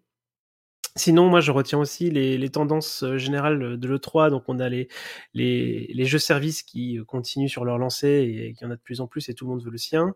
Il y a les services de jeux où là aussi, de ce côté-là, ça commence à arriver. Donc, euh, Microsoft était un petit peu euh, sur le devant de la scène avec son Game Pass et là, tout le monde commence aussi à vouloir sortir le sien. Il y a des rumeurs en ce moment sur le PS Now qui proposerait bientôt de pouvoir télécharger les jeux en local. Euh, J'imagine que c'est, alors c'est qu'une rumeur, hein, mais ça, ça- vu qu'ils ont des jeux PS3, des jeux qui sont nuls par ailleurs, je sais pas, euh, je sais pas qu'est-ce que ça impliquerait, mais en tout cas, ça, serait intéressant comme, comme évolution de, leur service. Euh, Et c'est aussi le- les loot box hein, qui ont été vraiment, euh, vraiment rejetés en bloc. Euh, quasiment à chaque conf, Euh, tout le monde était fier de dire que dans son jeu il n'y avait pas de loot box, même quand le jeu n'avait aucune raison d'avoir des loot box initialement. Euh, donc moi je vois ça d'un très bon œil hein, quand on a pendant quelques, on va dire pendant un an, nous expliquait que les, jeux AAA ne pouvaient pas se passer de loot box pour pouvoir euh, euh, avoir un business model viable. Euh, bah là, on commence à voir qu'apparemment, ils ont dû trouver la solution miracle puisque ils, les retirent euh, de leur jeu un peu partout. Donc voilà, donc ça c'est les, les points positifs. Et la déception, bah, j'en ai parlé, je pense que c'est ma déception générale sur, euh, enfin générale pas forcément, mais la déception sur le manque d'infos sur Death Stranding, qui pourtant m'a fourni quelque chose que j'ai beaucoup aimé regarder, mais voilà, j'y croyais moi cette 3, le Death Stranding euh, là tout de suite, enfin Mhm. bientôt en tout cas. Et euh, l'autre déception, c'est côté Nintendo, je, je voulais, euh, je voulais un peu plus de Metroid et malheureusement, je, je pense comprendre que ça sera euh, pas pour cette année, pas pour l'année prochaine. Bah, eu Ripley. Peut-être pas. euh. Je sais plus comment il Ouais, s'appelle, Ridley. Ridley. Ah, j'ai Ridley dans ce match. Euh, Le Effectivement. Voilà, bah, ça sera tout. C'était c'était pas le Metroid que tu voulais, mais c'était le Metroid, Metroid que tu méritais, peut-être, je sais Ouais. pas. Juste, juste une, une question avant, avant de conclure. Les, les, les tendances dont on a parlé, c'est-à-dire les, les offres d'abonnement et les offres de streaming, et, etc. Mhm. Est-ce que, est-ce que vous pensez que vous allez euh, vous abonner à une offre d'abonnement euh, en 2019 Euh, moi, oui. Alors, euh, je pense que je passerai sur euh, Mhm. EA première machin pour euh, tester. Euh, c'est quoi C'est Origin euh, Access Ouais, Premier, bon, je retiens pas non pour, plus. euh, pour me faire mon. Pas, pas forcément toute l'année, mais pour tester, euh, pour tester Anthem, pour tester. euh, Ça fait longtemps que j'ai pas joué à FIFA, donc j'en profiterai pour jouer un petit peu. à- Battlefield, à Battlefront. Battlefield, ouais, etc. ouais. Euh, donc, moi, je vois ça comme un. Peut-être que je mettrais 100 euros parce que c'est c'est le prix de deux jeux et que je jouerai à tout ça pendant un an. Et peut-être que je continuerai là. Mais ouais, je, je suis quasiment sûr en fait, de partir sur euh, ce service-là euh, si s'il est disponible à tous. Je crois pas que ce soit encore le cas, mais euh, Bah surtout que si tu le prends, il me semble que le, le Star Wars, même s'ils en ont pas parlé beaucoup, il est quand même daté pour 2019. Et, euh, et du coup, euh, moi je suis assez d'accord avec toi. Je pense aussi le prendre pour un. Bon, je, sais pas, Star Wars, j'en ai rien à foutre. Donc je pense, euh, je pense que je vais juste prendre un mois euh, pour euh, tester en thème. Et du coup, ça, pour moi, du coup, je prendrais plutôt celui de EA, effectivement, mais du, coup, coup, que pour un mois. en fait, je prendrais bien aussi qu'un mois Et- comme toi, mais j'ai peur de d'aimer Mais- Anthem et de vouloir acheter le jeu derrière. Et je, je me sentirais, euh, je me sentirais floué si c'est le cas. Ouais, mais voilà, coup, enfin, ça, je sais pas. Euh, Mais en tout cas, euh, si tu prends un an, par contre, juste pour dire que si tu prends un an au moment de la sortie de Anthem, bah du coup, ça t'inclut probablement les jeux qui sortiront Ouais, à la fin de l'année euh, chez EA, qui quoi. seront sortis avant et que j'aurais loupé, donc euh, c'est pas mal. mhm. Voilà. Et du coup, jusqu'à jusqu'à présent, l'offre euh, l'offre actuelle du Origin Access euh, qui est disponible sur PC et le EA, EA Access qui est sur Xbox, est-ce que- est-ce qu'on sait si euh, il y a- si, c'est prévu également sur PS4 Euh, c'est alors je crois alors je crois je, je ne sais pas mais je crois que c'est Sony qui ne souhaite pas Ouais. euh, que le service oui, soit ça. disponible sur Mhm. leur euh, sur leur plateforme Oui, ils ont parce dit que- déjà euh, leur service de vente en ligne ils veulent pas que Ouais, ils ont expliqué en que c'était conf- confus. euh, ils ont, enfin non, ils ont expliqué que pour les joueurs, ce serait Oui, trop, les joueurs c'est toujours l'excuse de Sony Ouais. mais je pense qu'ils veulent C'est comme pour veulent- Fortnite. ils veulent simplement pas que EA ait son propre store sur leur, euh, sur leur Ouais, machine. Ouais, donc c'est intéressant. Donc finalement, les, les joueurs PS4 sont privés de cette nouvelle tendance euh, euh, de, de Mhm. l'industrie. Et- Euh, bah, les joueurs Xbox aussi, hein, euh, malgré. Enfin, bah, il y a le- l'abonnement EA Access, mais il y a Origin Access Premier, euh, Premium, truc muche. Là, Ah il bon arrive C'est que- Xbox. c'est pas, C'est que pour, euh, c'est que pour le PC. Ouais, ouais. c'est pour que le PC, mais Parce que parce Et que qu'est-ce qui les empêche en- de faire ça? C'est en bêta, non? C'est- C'est pas. Bah, on sait pas. Ils ont juste pas annoncé. Alors, euh, je pense que eux, c'est peut-être qu'ils ont juste pas envie de. Peut-être que l'abonnement EA Access, tu vois, celui sur Xbox, ils sont obligés de filer une partie de l'abonnement à Mhm. MS, euh, comme quand t'es sur l'App Store, par exemple, d'Apple ou des trucs comme ça. Donc C'est ça, pour les juste raisons, envie de- euh, peut-être raisons qu'ils ont juste envie de tester. De toute façon, euh, tu vois, ils savent. Ce qui est certain, Le PC, que- c'est une niche pour eux peut-être, et du coup, ils ont peut-être envie de juste de tester Voilà, d'abord sur ça. PC. Ce qui est certain, c'est que sur PC, c'est plus simple. Euh, ils ont besoin, de- ils ont, ils rendent de compte à personne. Ça leur permet de tester le service, voir si les gens sont contents et voir comment après le négocier avec les constructeurs pour le l'implanter ailleurs, quoi. Après, c'est sûr que ça sera un des enjeux majeurs de la prochaine génération.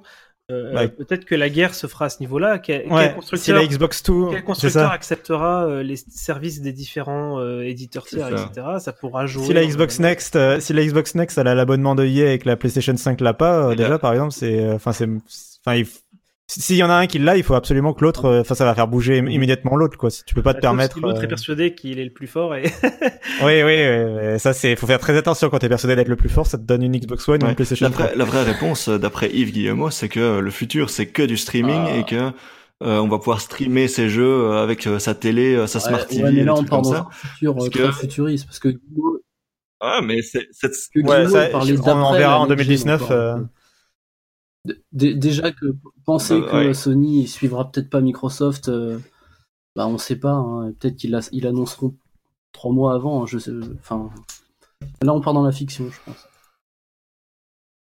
Ouais, moi, je pense qu'un bon, un bon marqueur pour ça, c'est de regarder ce qui se fait côté musique et côté euh, cinéma.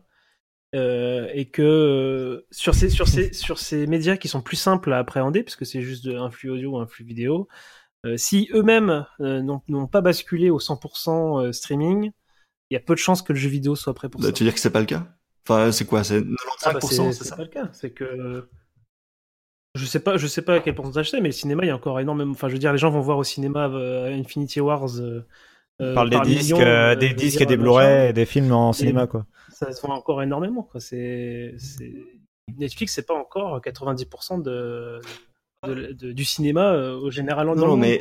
Johan, euh, que je- je- je euh, n'étais pas en que les train- gens aient des connexions. Là, vous partez dans un autre débat, par contre, je mais pense un peu. non. Johan, je n'étais pas en train de dire que l'un allait remplacer l'autre, hein, mais simplement que c'était. euh, Non, non, d'accord. Mais ce que je veux dire, c'est que ah oui, d'accord, ok, je, je- comprends mieux ce que tu veux dire. C'était le futur pour régler euh, cette histoire de quelle machine je dois acheter pour avoir accès à quelle offre d'abonnement, etc. C'est finalement le, streaming. euh, Bah, le truc, c'est que pour, pour moi, les machines se vendront toujours pour- sur leur spécificité, donc il faut de toute façon que les, que les constructeurs euh, soient forts sur leurs exclus Mhm. et, euh, et, et que pour être fort sur ton exclu, il faut être le plus beau. Pour être le plus beau, il faut avoir un format qui permette d'être le plus beau, donc notamment le format Mhm. physique. Donc je pense que quand même le physique va être encore mis en avant encore quelques années.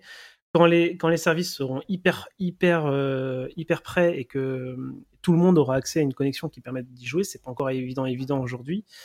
Euh, on pourra commencer à en rediscuter, mais pour le moment, ça reste des vitrines technologiques et de nouveaux usages, parce que je pense que ça, il faut, faut pas l'oublier, c'est que ce sont de nouveaux usages. Les gens qui pourront profiter du streaming, ce sont des gens qui n'ont pas envie d'acheter un, matériel dédié à 500 euros et qui pourront jouer euh, à Battlefield 5, euh, enfin ou 55, je sais pas, avec leur petite tablette et une petite manette Bluetooth. Euh, et qui pourraient jouer dans de super bonnes conditions. Et ça, c'est des gens qui aujourd'hui ne jouent pas à Battlefield 5 et qui joueront peut-être Ouais. demain à Battlefield 6 parce qu'ils pourront avoir leur jeu sur leur device qu'ils ont déjà. Ça c'est cool, ça c'est ce que, un peu ce que dit Spencer justement en substance dans son interview, donc je vous invite encore à l'écouter. Et du coup, je- moi ce que je vous propose c'est que ce sujet il est super intéressant, mais je pense que du coup justement on pourra en reparler l'an prochain, vu que ce sera le. non, c'est clair que c'est pas, c'est pas pour euh, le temps présent, hein, c'est clairement pour euh, la prochaine décennie, hein, ça c'est sûr. Non mais euh, c'est parfait, on pourra en reparler pour le 3 2019 pour l'épisode prochain. Très bien, mais je pense qu'on va quand même clôturer euh, ce podcast ici. Euh, donc, euh, dans la grande tradition des podcasts, je vais vous demander un peu où est-ce qu'on vous retrouve sur Internet, Cassim? Euh, alors, pardon, je pensais à une blague. Mais oui, on, euh, on peut me penser, on, moi, on me retrouve sur Frandroid et sur, euh, et at notcassim sur Twitter. Euh, alors moi sur c'est c'est l'autre blague aussi. hein. Non sur Twitter arrobase, euh, tuto t o o t o w 1 de toute façon ça sera écrit et voilà c'est tout. Euh, Guillaume. Et moi, alors, je suis sur Twitter, at euh, Guy Haché, donc ce sera dans les notes de l'émission, euh, comme, pour tout- comme pour tout le monde. Et euh, sur mon Twitter, justement, je vais annoncer dans les prochaines semaines euh, la sortie d'un long article que, sur lequel je bosse depuis des mois et des mois et des mois pour parler de la très faible présence des femmes dans le secteur euh, ICT, dans le secteur de la tech en Belgique, puisqu'on est, on est le pays avec euh, le, moins d'étudiants euh, femmes en informatique. Euh, donc pour ça, j'ai interviewé le vice-premier ministre, j'ai interviewé plusieurs plusieurs académiciens de l'université de Genève, de l'université de l'université catholique de Louvain. Donc c'est un gros papier dont je suis très fier et que je vais annoncer sur Twitter dans les semaines qui viennent. Donc je vous invite à me suivre. Et on a hâte de lire ça. Et pour ma part, c'est euh, c'est Yohan underscore, enfin Yohan T underscore sur Twitter. J'ai du mal parce que je l'ai changé euh, il y a pas très longtemps. Donc, euh, euh, donc j'aurais- je le répète, Yohan T underscore sur Twitter. Et je vous dis à bientôt. Et un, et un merci Bisous. à Patrick, euh, à Patrick Béja, du coup, pour nous héberger si gentiment, euh, et qui, lui qui anime, du coup, le, le rendez-vous jeu, le rendez-vous tech. De toute façon, vous êtes bien au courant, puisque si vous écoutez cette émission, c'est probablement parce que vous l'avez téléchargé dans le flux de l'émission principale. Merci. Merci. Ciao! Merci Patrick.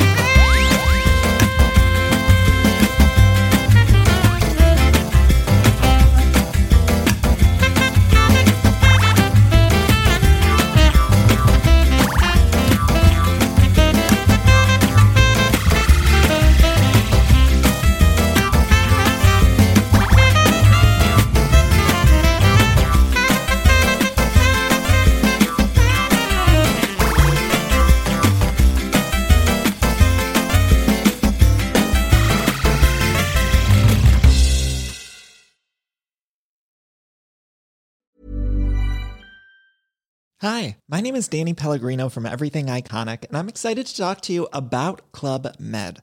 Club Med operates beach and mountain resorts and is the best all inclusive getaway for families. They have Club Med Punta Cana, their flagship family resort, and many other options in Mexico, the Caribbean, and around the world. Club Med are the pioneers of the all inclusive concept, which is the best way to vacation. Great for families, groups, or even solo travelers looking for land and water sports, delicious food, and a place to make unforgettable memories. Visit clubmed.us, call 1 800 Club Med, or your travel advisor.